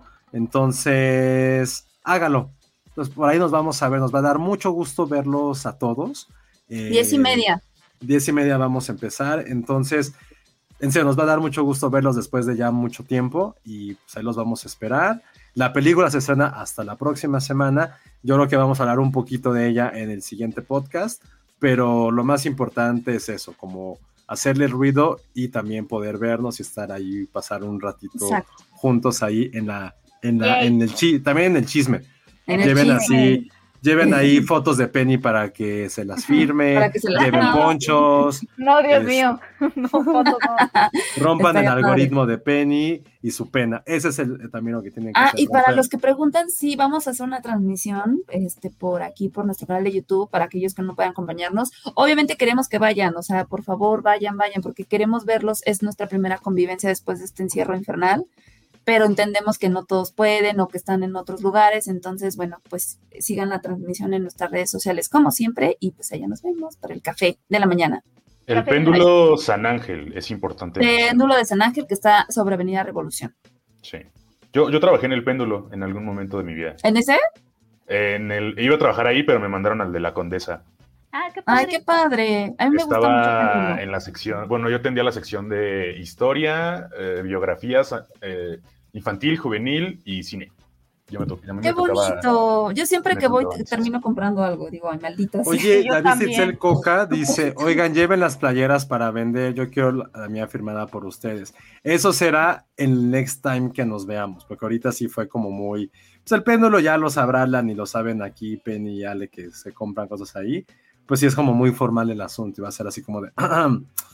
y, y lo único que sí, como advertencia, no es pet friendly, nos hubiera encantado llevar a los perritos, que fuera Elvis, que fuera Patterson, Ah. que fuera Harry, pero pues no pueden, pero van a estar con nosotros en espíritu. Y la mejor noticia de la noche, Ana Posada dice, Beginners está en HBO Max. Ah, Entonces, véanla, hablando de perritos, siendo un perrito, y siento que es una película, véanla, o sea, yo es de 2011, la recuerdo como cuatro, cada cuatro días, y la quiero mucho y se me hace una película fascinante. Es, es como esas películas que si tuvieras el talento, el tiempo y el capitalismo de tu lado, te hubiera encantado hacer. A mí me hubiera encantado haber sido parte de esa película, que se me hace una, una comedia romántica tan ingeniosa, la historia del papá tiene tantos elementos, cómo juegan con los con la parte del diseño. Veanla, yo la amo y Mike Mills creo que tiene una muy buena filmografía a pesar de su de su corto portafolio de películas. Entonces, Sí, y Mike Mills dirige como como precisamente. entonces véanla el sábado. Bueno, nos vemos el sábado y la película la próxima semana. Vamos a tener pases, por cierto, para que decir, vayan a ver justo. la película. Lo vamos, lo anunciamos en redes sociales. Y también van a venir algunos colaboradores, entonces se va a Ay, poner qué bueno. Qué Yay. no, los- no los voy a comprometer, no voy a decir sus nombres, pero van a, van a venir algunas personas. Ay, qué padre, qué felicidad. Muy bien. Yay. Pues bueno, amigos, pues muchas Entonces- gracias. Ahora sí nos pasamos de las dos horas. Sí, nos vemos diez y media el sábado. Gracias. Eh, primero, Alan, tus redes. a- arroba Alan Creu. Penny, Arroba Penny Oliva. Ale, Arroba Ale. Yo soy Josué Corro. Síganos en todas nuestras redes como arroba Filmsteria y en TikTok arroba Filmsteria Cine. Eh, sigan ahí el sitio. Se, han publicado bastante muchas cosas interesantes en las últimas semanas. Críticas de todos nuestros super colaboradores. Entonces ahí está. Ya, ya lo saben. Escúchenos. Nos vemos el sábado y esperemos verlos a todos por allá. Adiós. Bye. en TikTok. Estamos a, a 8 personas de los 6000. Vamos lento, pero va bien. Entonces ahí los esperamos también en TikTok. Bye. Bye. Bye. Bye.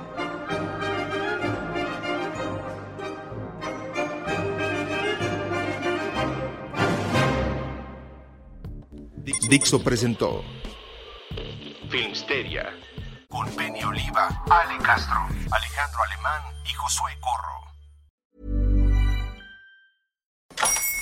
Hola, buenos días, mi pana. Buenos días, bienvenido a Sherwin Williams. ¡Ey! ¿Qué onda, compadre? ¿Qué onda? Ya tengo lista la pintura que ordenaste en el ProPlus app. Con más de 6.000 representantes en nuestras tiendas listos para atenderte en tu idioma y beneficios para contratistas que encontrarás en aliadopro.com. En Sherwin Williams somos el aliado del PRO.